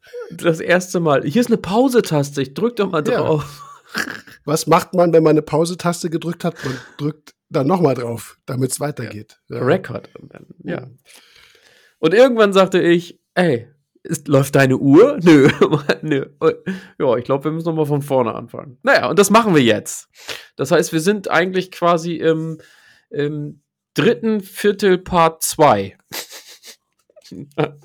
ja, Richtig. schön. Ja. Und Dominik meinte auch in unserem ersten Versuch auch schon so, ja, das ist jetzt ein Monolog, den Jörg erstmal halten wird. Ja. Also jetzt Monolog Klappe 2. Hey, jetzt kann ich ein bisschen mitreden. Ja, das ist auch doof. Das war äh, eigentlich auch ganz gut. Ja. Ich hatte Dominik nämlich gefragt, was Plankton ist, und er wusste das auch nicht. Also erstmal, Olli, vielen Dank für die Frage. Wir haben uns die angehört und dann dachten wir so, okay, eigentlich haben wir da schon ziemlich viel drüber gesprochen, vor allem dann auch in der Futterfolge, Teil 1, Teil 2 mit Miriam, gerade so was Brachionus angeht und Zooplankton, Phytoplankton, die Sachen. Ähm, jetzt ist mir aber auch aufgefallen, dass das, die ist schon sehr wertvoll, die Frage. Ähm, ist wie soll ich es jetzt erklären? Eben konnte ich es besser erklären. Ne? Gleich losgeschossen. Du hast den Unterschied zwischen Zooplankton und Phytoplankton gerade, also aufgeschlüsselt, nachdem du mich gefragt hast, ob ich weiß, ob ich das kenne. Ja, also erstmal, die meisten Leute, und das ist, glaube ich, jetzt Olli eben auch passiert, sprechen wir jetzt von Plankton oder sprechen wir von Krabbelkram, Kleinstorganismen, die irgendwo im Riff rumlaufen? Und da war dann die Frage, die ich dir vorhin gestellt habe, ich stelle sie jetzt trotzdem. Dominik, was ist Plankton? Jetzt kannst du es ja erklären. Nee, Quatsch, das mache ich jetzt nicht. Wir machen das genauso wie eben. Und ich habe gesagt, ich habe gesagt, dass ich das, dass ich, ähm, ich hatte keine Berührungspunkte mit Plankton in der Meerwasseraquaristik, musste mich damit nicht auseinandersetzen. Ich finde, da kann man auch so ehrlich sein und sagen, brauchte ich auch nicht. Kann ich, kann, ich kann keine Definition zu Plankton geben. So, deswegen habe ja, ich das Vorfeld Witzige, auch gesagt. Ja, das Witzige das Witzige dabei ist, dass es, also ich benutze dieses Wort Plankton bestimmt täglich. Ja. Und ganz viele andere Leute, der Olli jetzt auch. Ja. Sondern das ist jetzt sicherlich vielleicht ein bisschen verwischt, aber jetzt stelle ich die Frage so im alten Hasen wie dir, so Plankton, ja, habe ich schon gehört, aber ich habe keine Ahnung. Da denke ja. ich immer so, okay, das ist so ein Meeresbiolog, ist so ein biologischer Begriff und als Meeresbiologe, wo Plankton eine gewisse Rolle spielt ähm, in, für, für die globalen Ökosysteme, das, das setzt du so das, das setzt sich so voraus. Unbewusst, ja. das ist natürlich ein ja. Fehler. Aber, ähm, aber das ist ein Begriff, der so oft kommt, den ich so oft auch schreibe, benenne oder mit Kunden drüber spreche. Und wenn ich nachfragen würde, wird es wahrscheinlich fast allen so gehen wie dir, die sagen so, ich habe eigentlich keine Ahnung, was das ist. Ich kann das jetzt nicht definieren. Deswegen tu es jetzt mal. Und ich also, kann euch sagen, jetzt nach dieser halben Stunde, mega spannend. Ich habe jetzt schon Bock, das das zweite Mal zu hören. Ja, aber also, doch, ich finde es echt cool, ohne Scheiß. Also. Ja, aber wenn du dich jetzt, ist, ja, wenn du dich für Kunstgeschichte interessierst, wird es sich langweilen. Aber ist egal. Okay, ist vielleicht spannend. Mhm. Ich finde es auch spannend. Planktonorganismen, also das Plankton, das sind alle die Organismen, die in der Wassersäule leben, die aber nicht in der Lage sind, sich aktiv gegen Wasserströmung oder gegen bewegende Wassermassen fortzubewegen.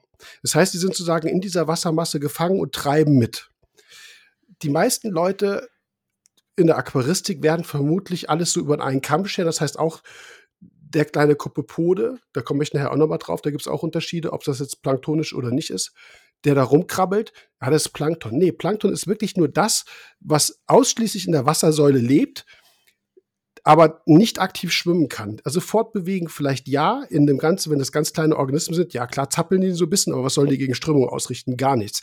Deswegen muss auch Plankton oder Zooplankton nicht unbedingt klein sein. Ja, es ist in der Regel klein, aber zum Beispiel äh, Euphausia superba, das ist der nordatlantische äh, so die Shrimps, so die Garnelen, die, die äh, hier das, was auch so, ne, was Wale auch fressen, zum Beispiel. Ähm, die sind okay, zwei, drei Zentimeter groß. Ist aber Plankton, weil die können gegen Meeresströmungen nicht anschwimmen. Die können ein bisschen schwimmen, die können auch äh, so zum Beispiel Vertikalmigration, die können sich, die können nach oben und nach unten, das ja. Aber ich sage jetzt mal, wenn Strömung geht nach Südost, dann geht das Plankton nach Südost. Mit. Puff aus fertig. Genau, das ist, ein, das ist der tatsächliche Plankton, Zooplankton-Begriff.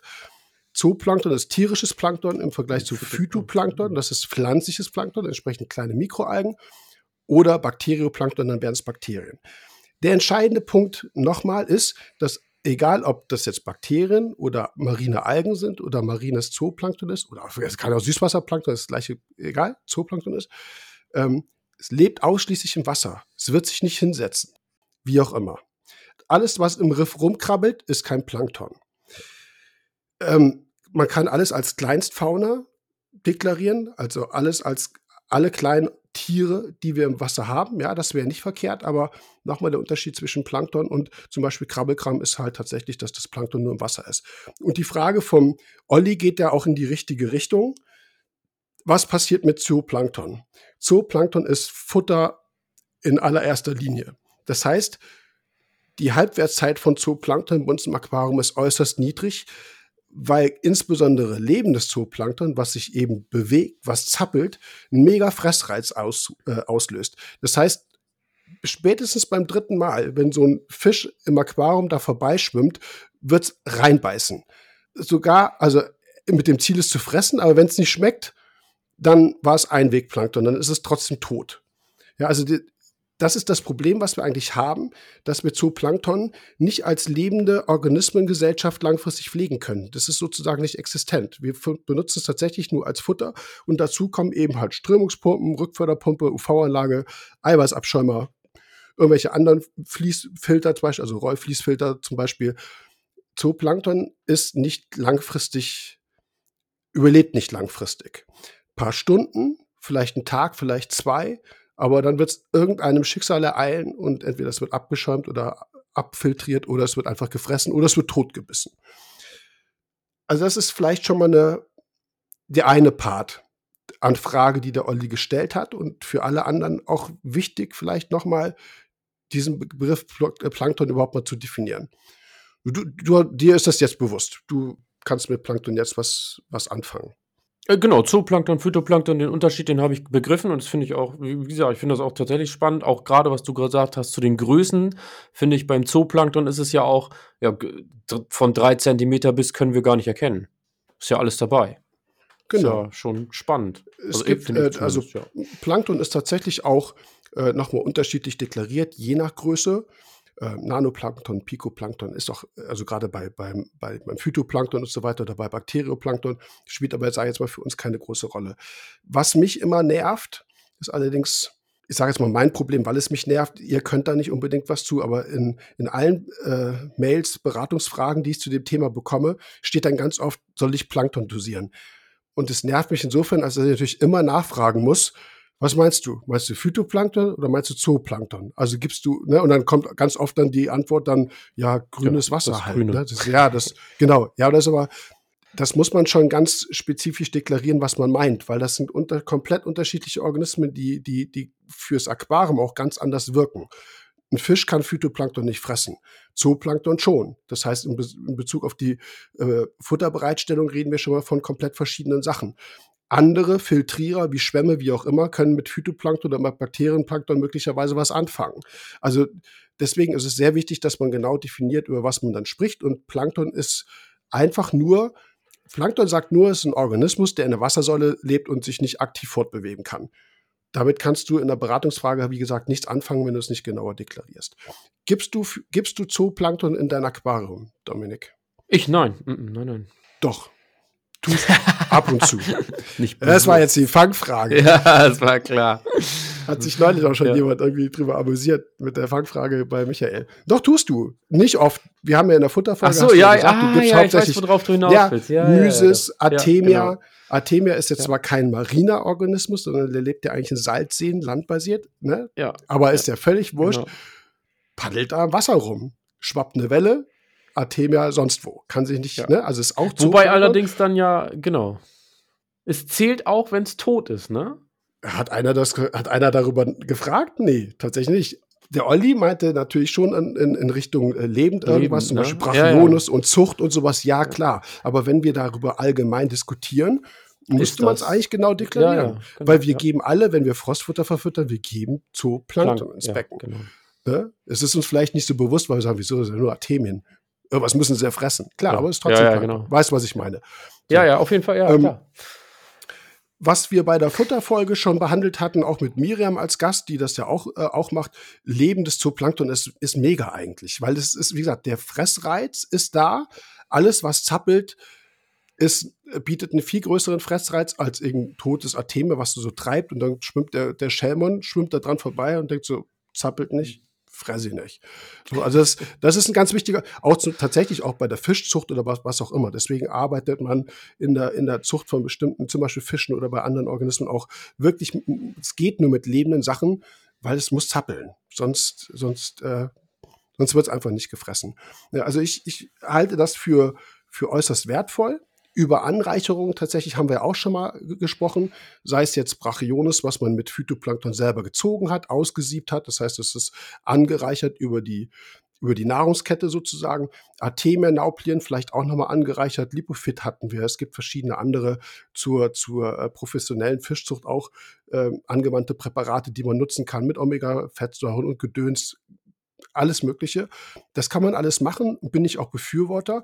Man muss halt nur, das geht auf die Richt in die Richtung der Frage von Olli, man muss wissen, wie gesagt, die Halbwertszeit von, von Zooplankton ist begrenzt, weil irgendwas wird damit passieren. Das wird nicht ewig leben. Und wenn es nicht gefressen wird und es wird auch nicht abgeschäumt oder sonst was, dann wird es wahrscheinlich irgendwann äh, tatsächlich verhungern. Und das wäre jetzt, glaube ich, von Olli die zweite Frage. Kann man das aktiv ja, genau. mit einer kontinuierlichen, ja. zum Beispiel Phytoplankton-Dosierung unterstützen? Puh. Dass es nicht verhungert, ja. Die Frage oder die, die, der Hintergrund mit Sangokai komme ich gleich auch noch drauf, nochmal. Aber ich gehe da jetzt mal ein bisschen vorweg. Ähm, ja und nein. Das Problem ist nämlich immer die Futterdichte. Normalerweise schwimmt ich vergleiche es mal mit der Nordsee. Oder nehmen wir mal Nordatlantik als größere Region.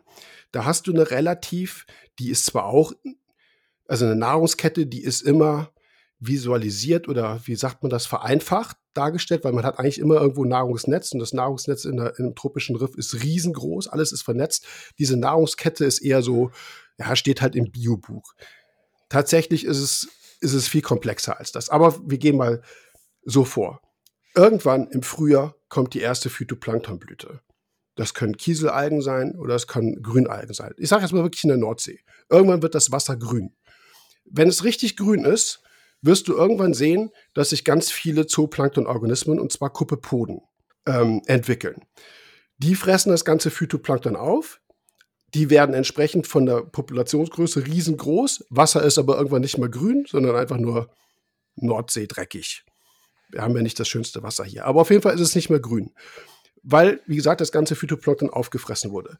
Dann kommt irgendwie hier Euphausia superba oder Krankon, was das auch immer, frisst die Kuppe und dann im Höhepunkt dieser ganzen Zooplankton-Population, die sich dann im Sommer oder Spätsommer gebildet hat, dann leichen die Fische, dann leicht der Hering und die Heringslarven fressen dann die ganzen Kuppe und so weiter. Also wie gesagt, das ist die Nahrungskette. Das passiert allerdings immer in diesem Beispiel bei maximalen ähm, Phytoplankton-Dichten. Also es ist, wie gesagt, es ist so ein Überschusssystem. Und das haben wir im tropischen Korallenriff nicht. Das heißt, um Zooplankton im Aquarium ernähren zu können, bräuchten wir tatsächlich grünes Wasser. Das willst du ja nicht haben. Kannst du ja nicht mal reingucken. Weißt du, was ich meine? Mm, ja. Weil, ja. weil so Rädertierchen Brachionus, wenn da auf ein Liter Wasser drei Algenzellen vorbeigeschwommen kommen. Das juckt nicht. Ne? Nee, das wird Brachionis nicht auf die Kette kriegen. Davon kann sich das nicht ernähren. Das heißt, um tatsächlich Zooplankton im sichtbar, also signifikant im Aquarium vermehrt zu, zu, zu, äh, zu können, müssen wir so eine hohe Phytoplanktondichte ansiedeln oder ansetzen, dass uns die Aquaristik keinen Spaß mehr macht. Dann kommt der UV-Klärer und dann sind wir wieder froh, wenn alles schön clean ist und wir unsere Korallen sehen. Also es ist tatsächlich ein bisschen tricky. Ich verstehe den Ansatz vom Olli. Diese Idee ist eigentlich ganz cool. Ich halte sie aber nicht für realisierbar, weil es eben halt Nachteile hat. So, und dann, wie gesagt, dann stirbt dir irgendwann das Phytoplankton auch, auch ab.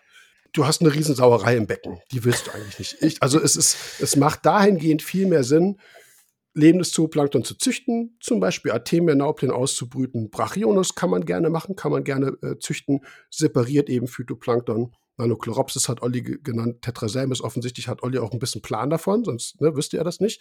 Ähm, das halte ich, das macht, ist ein erheblicher Mehraufwand, den man im Hobby dann betreiben muss, aber es macht auch Spaß und ist schon cool. Spaß macht es nicht, wenn man eben halt so Plankton und ins Phytoplankton reinkriegt, weil dann ist das Phytoplankton futsch. Das sind so die Depri-Phasen, die man eben halt als Züchter dann auch alle mal äh, erleben muss. Aber das macht viel mehr Sinn, als zu versuchen, das irgendwie am Aquarium zu reproduzieren. Das halte ich eigentlich für nicht nicht äh, möglich. Jetzt kommen wir mal von dieser Plankton-Sache weg. Es gibt zum Beispiel die kalanoiden Koppepoden in der Nordsee, die das Phytoplankton fressen und dann irgendwann mal die Heringslarve ernähren. Wir kennen aber auch im, äh, im Meerwasseraquarium Harpaktikoide Kuppepoden. Das sind die, die gerne an der Scheibe rumkrammeln, auf Bodengrund, Filterbecken und so weiter. Das sind auch Kuppepoden. Also nicht alle Kuppepoden sind planktonisch, sondern es gibt eben auch diese sessilen Arten, die substratgebunden leben. Die sind für uns, finde ich, eigentlich viel interessanter. Weil, wie gesagt, Zooplankton überlebt nicht lange. Das können wir nicht kultivieren im Aquarium. Dafür ist der Fraßdruck viel zu hoch, plus Filter und so weiter. Aber wir haben natürlich viel Spaß daran, wenn wir ins Becken gucken und überall krabbelt irgendwas, was gerade in der Becken-Neustartphase sich sehr stark parallel entwickelt, aber was irgendwann auch leider natürlich dem Fraßdruck der Fische irgendwo zum Opfer fällt. Weil wir haben irgendwann so ein Chiropus, wir haben vielleicht irgendwie eine Dore Ramphus, also eine kleine Seenadel, irgendwelche kleinen Lippfische wie Hexatenia oder, oder Athenia oder sowas. Die, die sind den ganzen Tag dabei, die Sachen rauszupicken und sich eben davon auch spezifisch zu ernähren. Und dann haben wir ein 200, 400, 600, von mir ist ein 2000 Liter Becken. Da dauert es vielleicht ein bisschen länger, bis das alles weg ist, aber auch der Tag wird kommen. Das Dangokai-System, weil da der Olli konkret nachgefragt hat oder das ins Spiel gebracht hat, ich versuche so viele verschiedene gelöste Nährstoffe zu dosieren, dass ich eine sehr breit aufgestellte Aquarienbiologie habe, inklusive Biofilmentwicklung. Und diese Biofilme sowohl Nahrungsgrundlage, allerdings auch möglicherweise Versteck oder, oder, oder also Lebensraum ist für Kleinsttierchen. Und das ist irgendwas, was man natürlich in so einem Rahmen pflegen kann, was ich auch im Marketing und in der Produktbeschreibung so deklariere das bringt natürlich nichts, wenn du tausend pickende kleine Fische im Becken hast. Weil ist ja klar, weil der, der, der Fraßdruck ist immer, immer ein Riesenproblem. Und wenn wir viele Tiere haben, die viel Kleinstorganismen picken, dann müssen wir auch entweder dauerhaft da was zuführen. Die Frage ist, wo kommt es her? Können wir gleich noch ein bisschen drüber sprechen. Oder man sagt, wo schaffen wir Lebensräume innerhalb der, des Aquariumsystems, wo es in Ruhe überleben kann. Und jetzt kommt das Refugium wieder ins Spiel. Also wer Bock auf viel Kleinstorganismen hat, kommt eigentlich langfristig nicht drum herum, sich ein Refugium anzuschaffen, zum Beispiel ein Lebensgesteinrefugium, wo es ähm, wo viele Versteckmöglichkeiten sind, wo die Artenvielfalt generell höher ist als zum Beispiel im Algenrefugium. Ähm, der wird möglicherweise auch aktiv danach suchen, und vielleicht bei einem Treffen mal ins Technikbecken gucken und dann wuselst nach, mit kleinen tropischen Mysis oder vielleicht mit diesen Hapaktikoiden Kopepoden und würde sagen, hey, kann ich mal mit dem Kescher hier durch mir was mitnehmen? Die meisten Leute werden dann wahrscheinlich sagen, ja, kein Thema. Gib's mir mal eine Koralle für. Nee, was auch immer. Je nachdem, wie viel es ein wert ist. Aber das, das sind natürlich, oder, oder man fragt beim Händler nach oder sonst irgendwas. Ein Händler wird wiederum wahrscheinlich sagen, echt, du willst das kaufen? Kostet 10 Euro. Zehner. Ja, irgendwie sowas. Händler halt. Ne? Aber wie gesagt, da muss man sich ein bisschen, ähm, wenn man da wirklich Bock drauf hat, muss man sich da auch ein bisschen drum bemühen. Ähm, ich bin jetzt auch auf Facebook oder Insta, nee, es war Insta, ein bisschen auch nochmal drauf gekommen. Es gab mal so Tigerpots in so einer Flasche. Wer hat die dann auf den Markt gebracht? Weiß ich nicht. Kam aus England oder so oder auch USA. Ähm, das sind so große rote. Also Tigerpots ist auch das zum Beispiel, was, was, äh, was oft in diesen, im Arktik Plankton oder so, ne, in diesem in diesem toten, gefriergetrockneten äh, Futter und so drin ist, nur eben halt lebend. Kannst du in dein Becken kippen, hast sozusagen lebende Koppepoden. Aber wie gesagt, sowas musst du kontinuierlich genauso wie beim Zooplankton, was du verfütterst, nachdosieren. Das wird gefressen oder es wird sehr wahrscheinlich irgendwann verhungern. Oder es wird, wie gesagt, abgeschäumt, abgefiltert, was auch immer. Also schwieriges Thema ist eins, was total viel Bock macht, finde ich, weil es das haben Süßwasseraquarianer nicht. Die haben zwar ihre drei Garnelen da rumpaddeln, ist auch alles schön und gut. Und die haben einen Haufen Fische. Aber das ist irgendwas, was Süßwasseraquarier wirklich nicht haben. Und wo, wo ich früher als kleiner Knirps vom Meerwasserbecken und da kommt so ein Borstenwurm raus, denkst du, geil, was ist das denn? Nachher, okay, ist ein Borstenwurm, findest du vielleicht auch immer nicht mehr cool. Aber sowas, ähm, Sowas hast du im Süßwasser halt viel, viel weniger. Und deswegen finde ich, ist das absolut eine Faszination, die wir in der Meerwasseraquaristik haben. Kann man sich auch ein bisschen drum, drum bemühen. Nur wenn man das eben möchte, sollte man den Fischbesatz anpassen. Ein Riesenhaufen Fische, das wird einfach nicht funktionieren.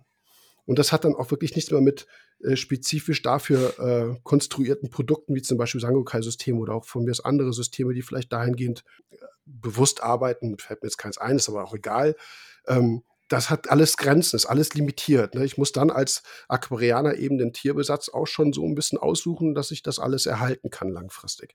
Aber wie gesagt, Fraßdruck ist bei beiden, sowohl Zooplankton als auch bei Krabbelkram, also bei sessilen Organismen, immer ein riesen, riesengroßes Thema.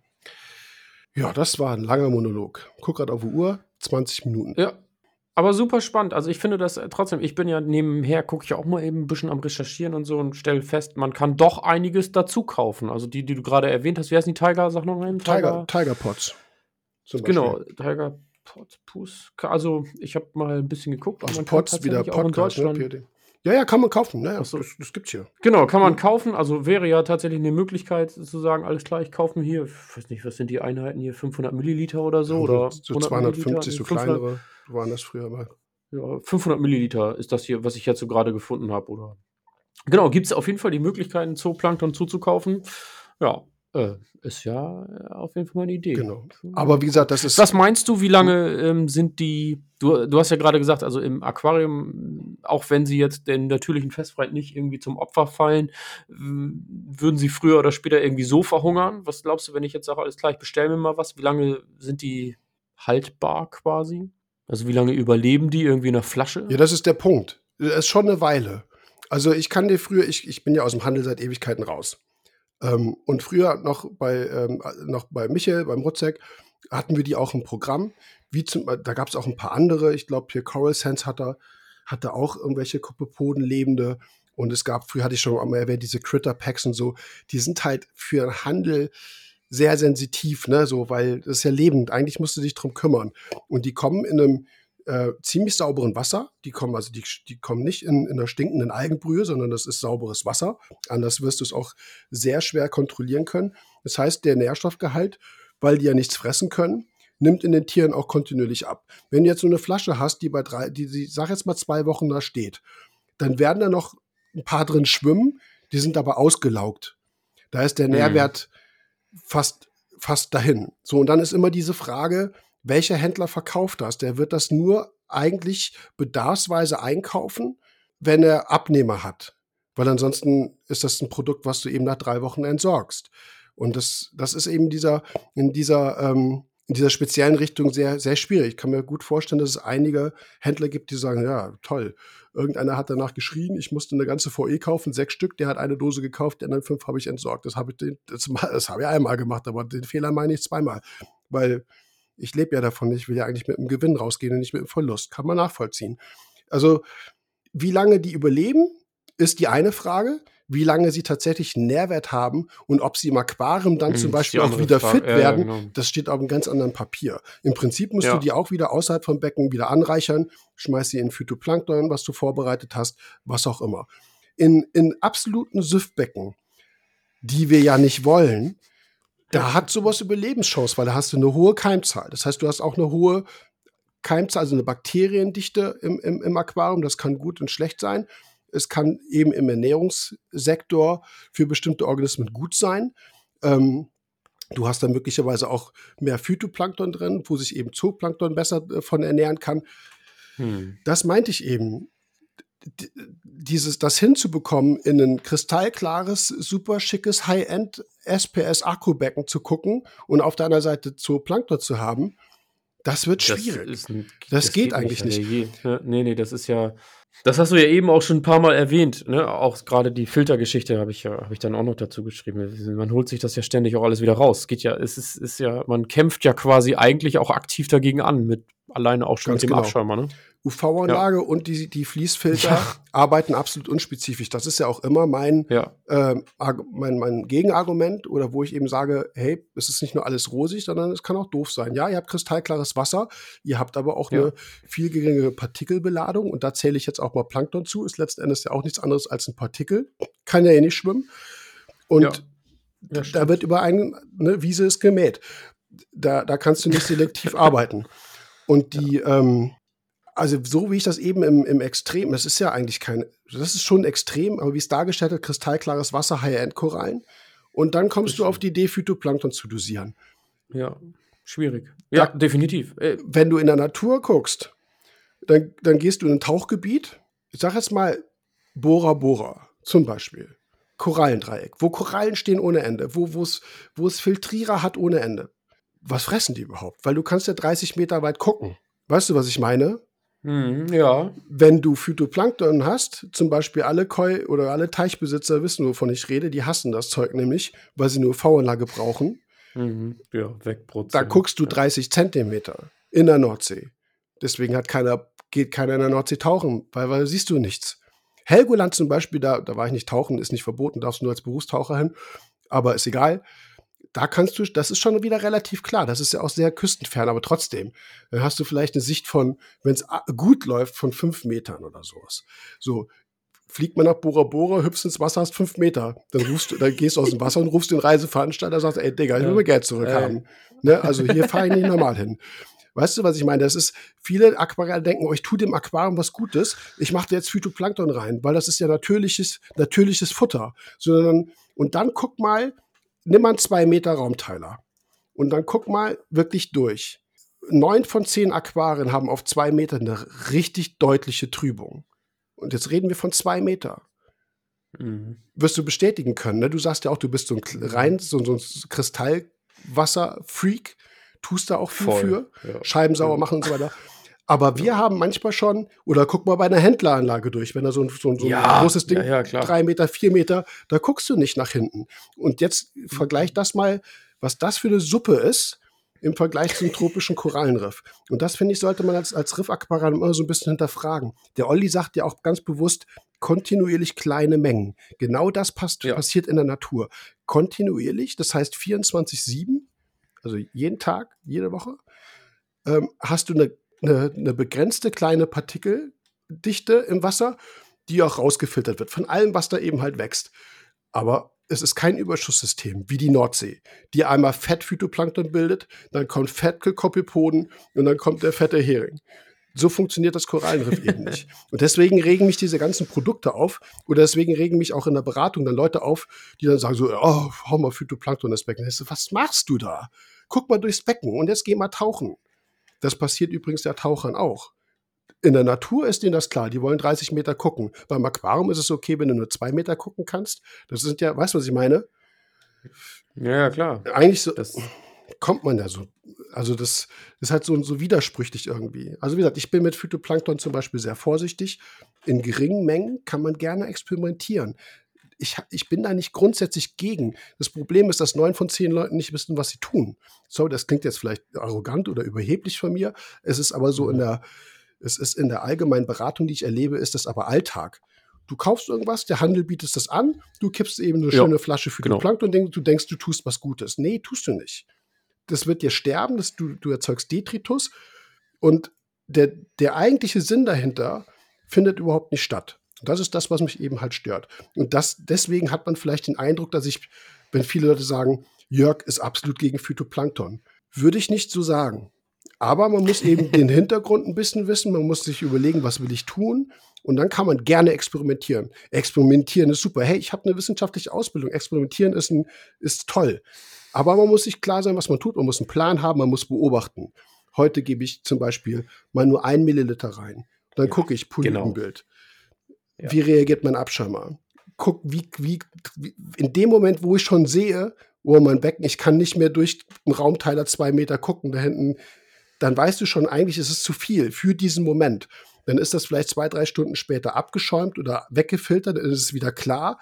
Aber genau dieses Auf und Ab gibt es im, tropisch, im, im, im Korallenriff nicht. Es sei denn, du hast Sturm. Ja, es gibt auch saisonale äh, Unterschiede. Du hast natürlich, es gibt Regionen und es gibt Korallenriff-Habitate, die sind trüb. Da hast du keinen Bock auf Tauchen.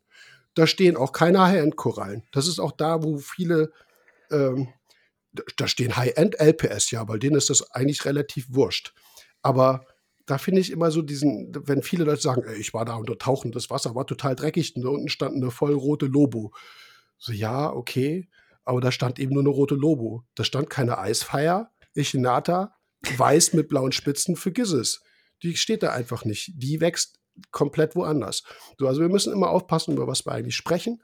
Und wie gesagt, experimentieren kann jeder, aber mit Wissen. Wissen, was man tut, mit einem Plan und dann noch wirklich ähm, möglichst objektiver Beobachtung, bringt das was oder bringt es nichts? Und nach meiner Auffassung, so wie es meistens angewendet wird, bringt es nichts und hat sogar eher deutlich negativere Effekte auf das gesamte System. Und deswegen ist meine Reaktion da immer sehr verhalten. Haben wir von der was vergessen bei der, bei der Frage vom Olli? Die war ja auch ein bisschen komplexer. Nee, nee, ich glaube nicht. nicht. Ne? Also der hat ja, war ja auch mehr, also oft ist es, ja, ist es ja nicht unbedingt eine Frage, aber ich glaube, im Groben und Ganzen ist da eine ganze Menge mit beantwortet. Das denke ja. ich schon. Man hat ja auch nochmal so diese indirekte Fütterung, würde ich das jetzt mal nennen, fürs Zooplankton angefragt, ob man da was machen kann. Hast du gerade eigentlich gesagt, mit Experimentieren. Ähm, genau. Doch, ich mhm. glaube schon. Ja. Das ist schon ganz gut abgekaspert. Aber wie, was wir schon gesagt haben, gebt uns ein Feedback, ob eure Fragen dementsprechend beantwortet wurden. Sagt uns gerne, wie zufrieden ihr gewesen seid. Jo. Ja. Last ich glaube, but not least. Ich glaube, nee, ich würde sagen, die, die Frage, die wir eigentlich da hatten, wir sind jetzt bei anderthalb Stunden. Ja, da kommt ein bisschen was zusammen. Ne? Wir haben immer ein bisschen Probleme mit der Datenmenge. Das habe ich beim letzten oder vorletzten Mal schon gesagt. Mhm. Da müssen wir die Qualität vom Sound runterschrauben, um das noch reinzukriegen. Das wollen mhm. wir eigentlich gar nicht. Nee. Und wir können nämlich mit der Frage, äh, können wir schon mal vorwegnehmen, auch äh, für den Sascha, der nämlich die Frage stellt, das ist auch eine wichtige Info. Du bist nicht vergessen worden, sondern wir könnten das in der Folge aufnehmen. Und der hatte nämlich was zu Blauphasen, also zum Thema auch Licht gemacht. Vielleicht können wir da eine ganze Folge von machen. Also Licht oh, mal ein ja. bisschen, bisschen breiter behandeln, weil das Thema Licht haben wir wirklich ja in allen Folgen bisher noch Steht auf der Agenda, ja. nicht gehabt, weil es auch ein sehr nee. schwieriges, komplexes Thema ist. Ähm, die Frage ist zwar relativ äh, bezogen, wie gesagt, auf Blauphasen, aber da kann man eben halt ausholen, höhlen, ausholen und da ein bisschen mehr draus machen. Also Sascha, ich würde sagen, das wäre jetzt meine Entscheidung, Dominik. Ich will jetzt nicht über äh, da die, ne, aber wie gesagt, anderthalb Stunden, ich glaube, das reicht. Sonst wird's zu Das ist okay, ja, ja? Ich, ist gut. Dann machen wir die Frage vom Sascha äh, in, der, in der Lichtfolge. Jo. Genau. Wir können nichts versprechen, dass es nächstes Mal wird, aber wir haben dich auf dem Schirm. Jetzt zum Thema, zum Thema Teasern. Weil der Sascha nämlich in seiner Sprachnachricht auch sagte, so, ah, Teasern ist okay, da kann man ja vielleicht ein bisschen vorbereiten okay. oder vorfreuen. Ja. Wollen wir teasern? Was machen wir nächste Woche? Äh, nächste Woche haben wir eigentlich gesagt, so, ähm, so die, die, die, die Plauderkiste. Beratung 2.0, mal gucken, pauschalisieren, wie läuft das bei mir, wie läuft das überall. Ich glaube, Social Media haben wir auch mit reingenommen. So ja. in diese Richtung wird es Wir werden, es ist, ich sage jetzt mal, das wird ähm, vielleicht auch, ich will jetzt nicht sagen, eine unangenehme Folge, aber es wird auch eine, eine Folge, wo wir so ein paar Sachen mal auf den Zahn fühlen, wo sich der eine ja. oder andere äh, vielleicht angesprochen fühlt. Wir werden das haben wir ja noch gar nicht besprochen, wir beide, aber das passt ganz gut rein. Wir sollten uns beide vielleicht auch dann in dieser Folge mal reflektieren, weil wir schon mal diesen Punkt hatten, dass wir sagen so, ey, wir erzählen immer, wie wir es machen müssen und äh, dass du doch, da sagtest du doch auch immer, wie fühlt sich eigentlich jemand, wenn du ihm in 30 Folgen eigentlich erzählst, dass er alles Mögliche falsch macht. Mhm. Das ist eine berechtigte also du kannst ein Buch lesen, da steht der Autor vorne drauf, den kannst du aber nicht angucken, es sei denn, es ist ein Foto da. Auf jeden Fall kannst du nicht mit ihm reden. Und dann liest du das Buch und dann steht drin, wie was zu machen ist. Das ist so was anderes, als wenn du diesen zwei Knallköppen wie uns jetzt jede Woche zuhörst und vielleicht sogar gerade bei Einsteigern denkst so, ja toll, ich mache alles Toll. falsch. So. Alles falsch. Das passt so auch rein. also das, so genau. wollte ich gerade sagen. Ja. So ein bisschen wie, wie diese Quer, Quereinsteigerfrage mit diesem Mindset von Michael, wo man nochmal gemerkt hat, okay, alles klar, wir müssen echt mal ein bisschen tiefer drauf genau. eingehen. Genau. Könnte sein, dass da ja. irgendwie was in der Richtung auf jeden Geht, Fall ähm, genau. kommt. So. Wird, Verhalten kommen, auf Social so. Media. Äh, da geht es genau. nicht nur um, äh, also geht es um Beratung, wie, wie passiert Beratung auf Social Media, wo muss man da aufpassen? Wenn man auch nach Beratung ja. fragt, wie verhält man sich als Beratender idealerweise? Das ist unser Thema. Selbstreflexion. Genau. genau. Ja. Ja, ich glaube auch ganz spannend, spannend, und ist auf jeden Fall in der, äh, ähm, für, für viele Generationen, die im Social Media, und da können wir auch vorne, das was natürlich mit reinnehmen, ist das ein wichtiges Ding, weil damit hält man sich ja tagtäglich eigentlich auf und von daher ist es auch Teil der Aquaristik. Yes. Dominik, thank you very much. Ja. Und Ihr da draußen, vielen Dank fürs Zuhören. Allen drei Fragestellern, Sascha, wie gesagt, du kommst noch, nicht vergessen. Allen drei Fragestellern, äh, Benjamin, Andreas, Olli, vielen Dank für eure Mithilfe. Vielen Dank für den Hinweis auf Werbung. Und damit machen wir jetzt diese Folge zu. Macht's gut. Vielen Dank. Ciao.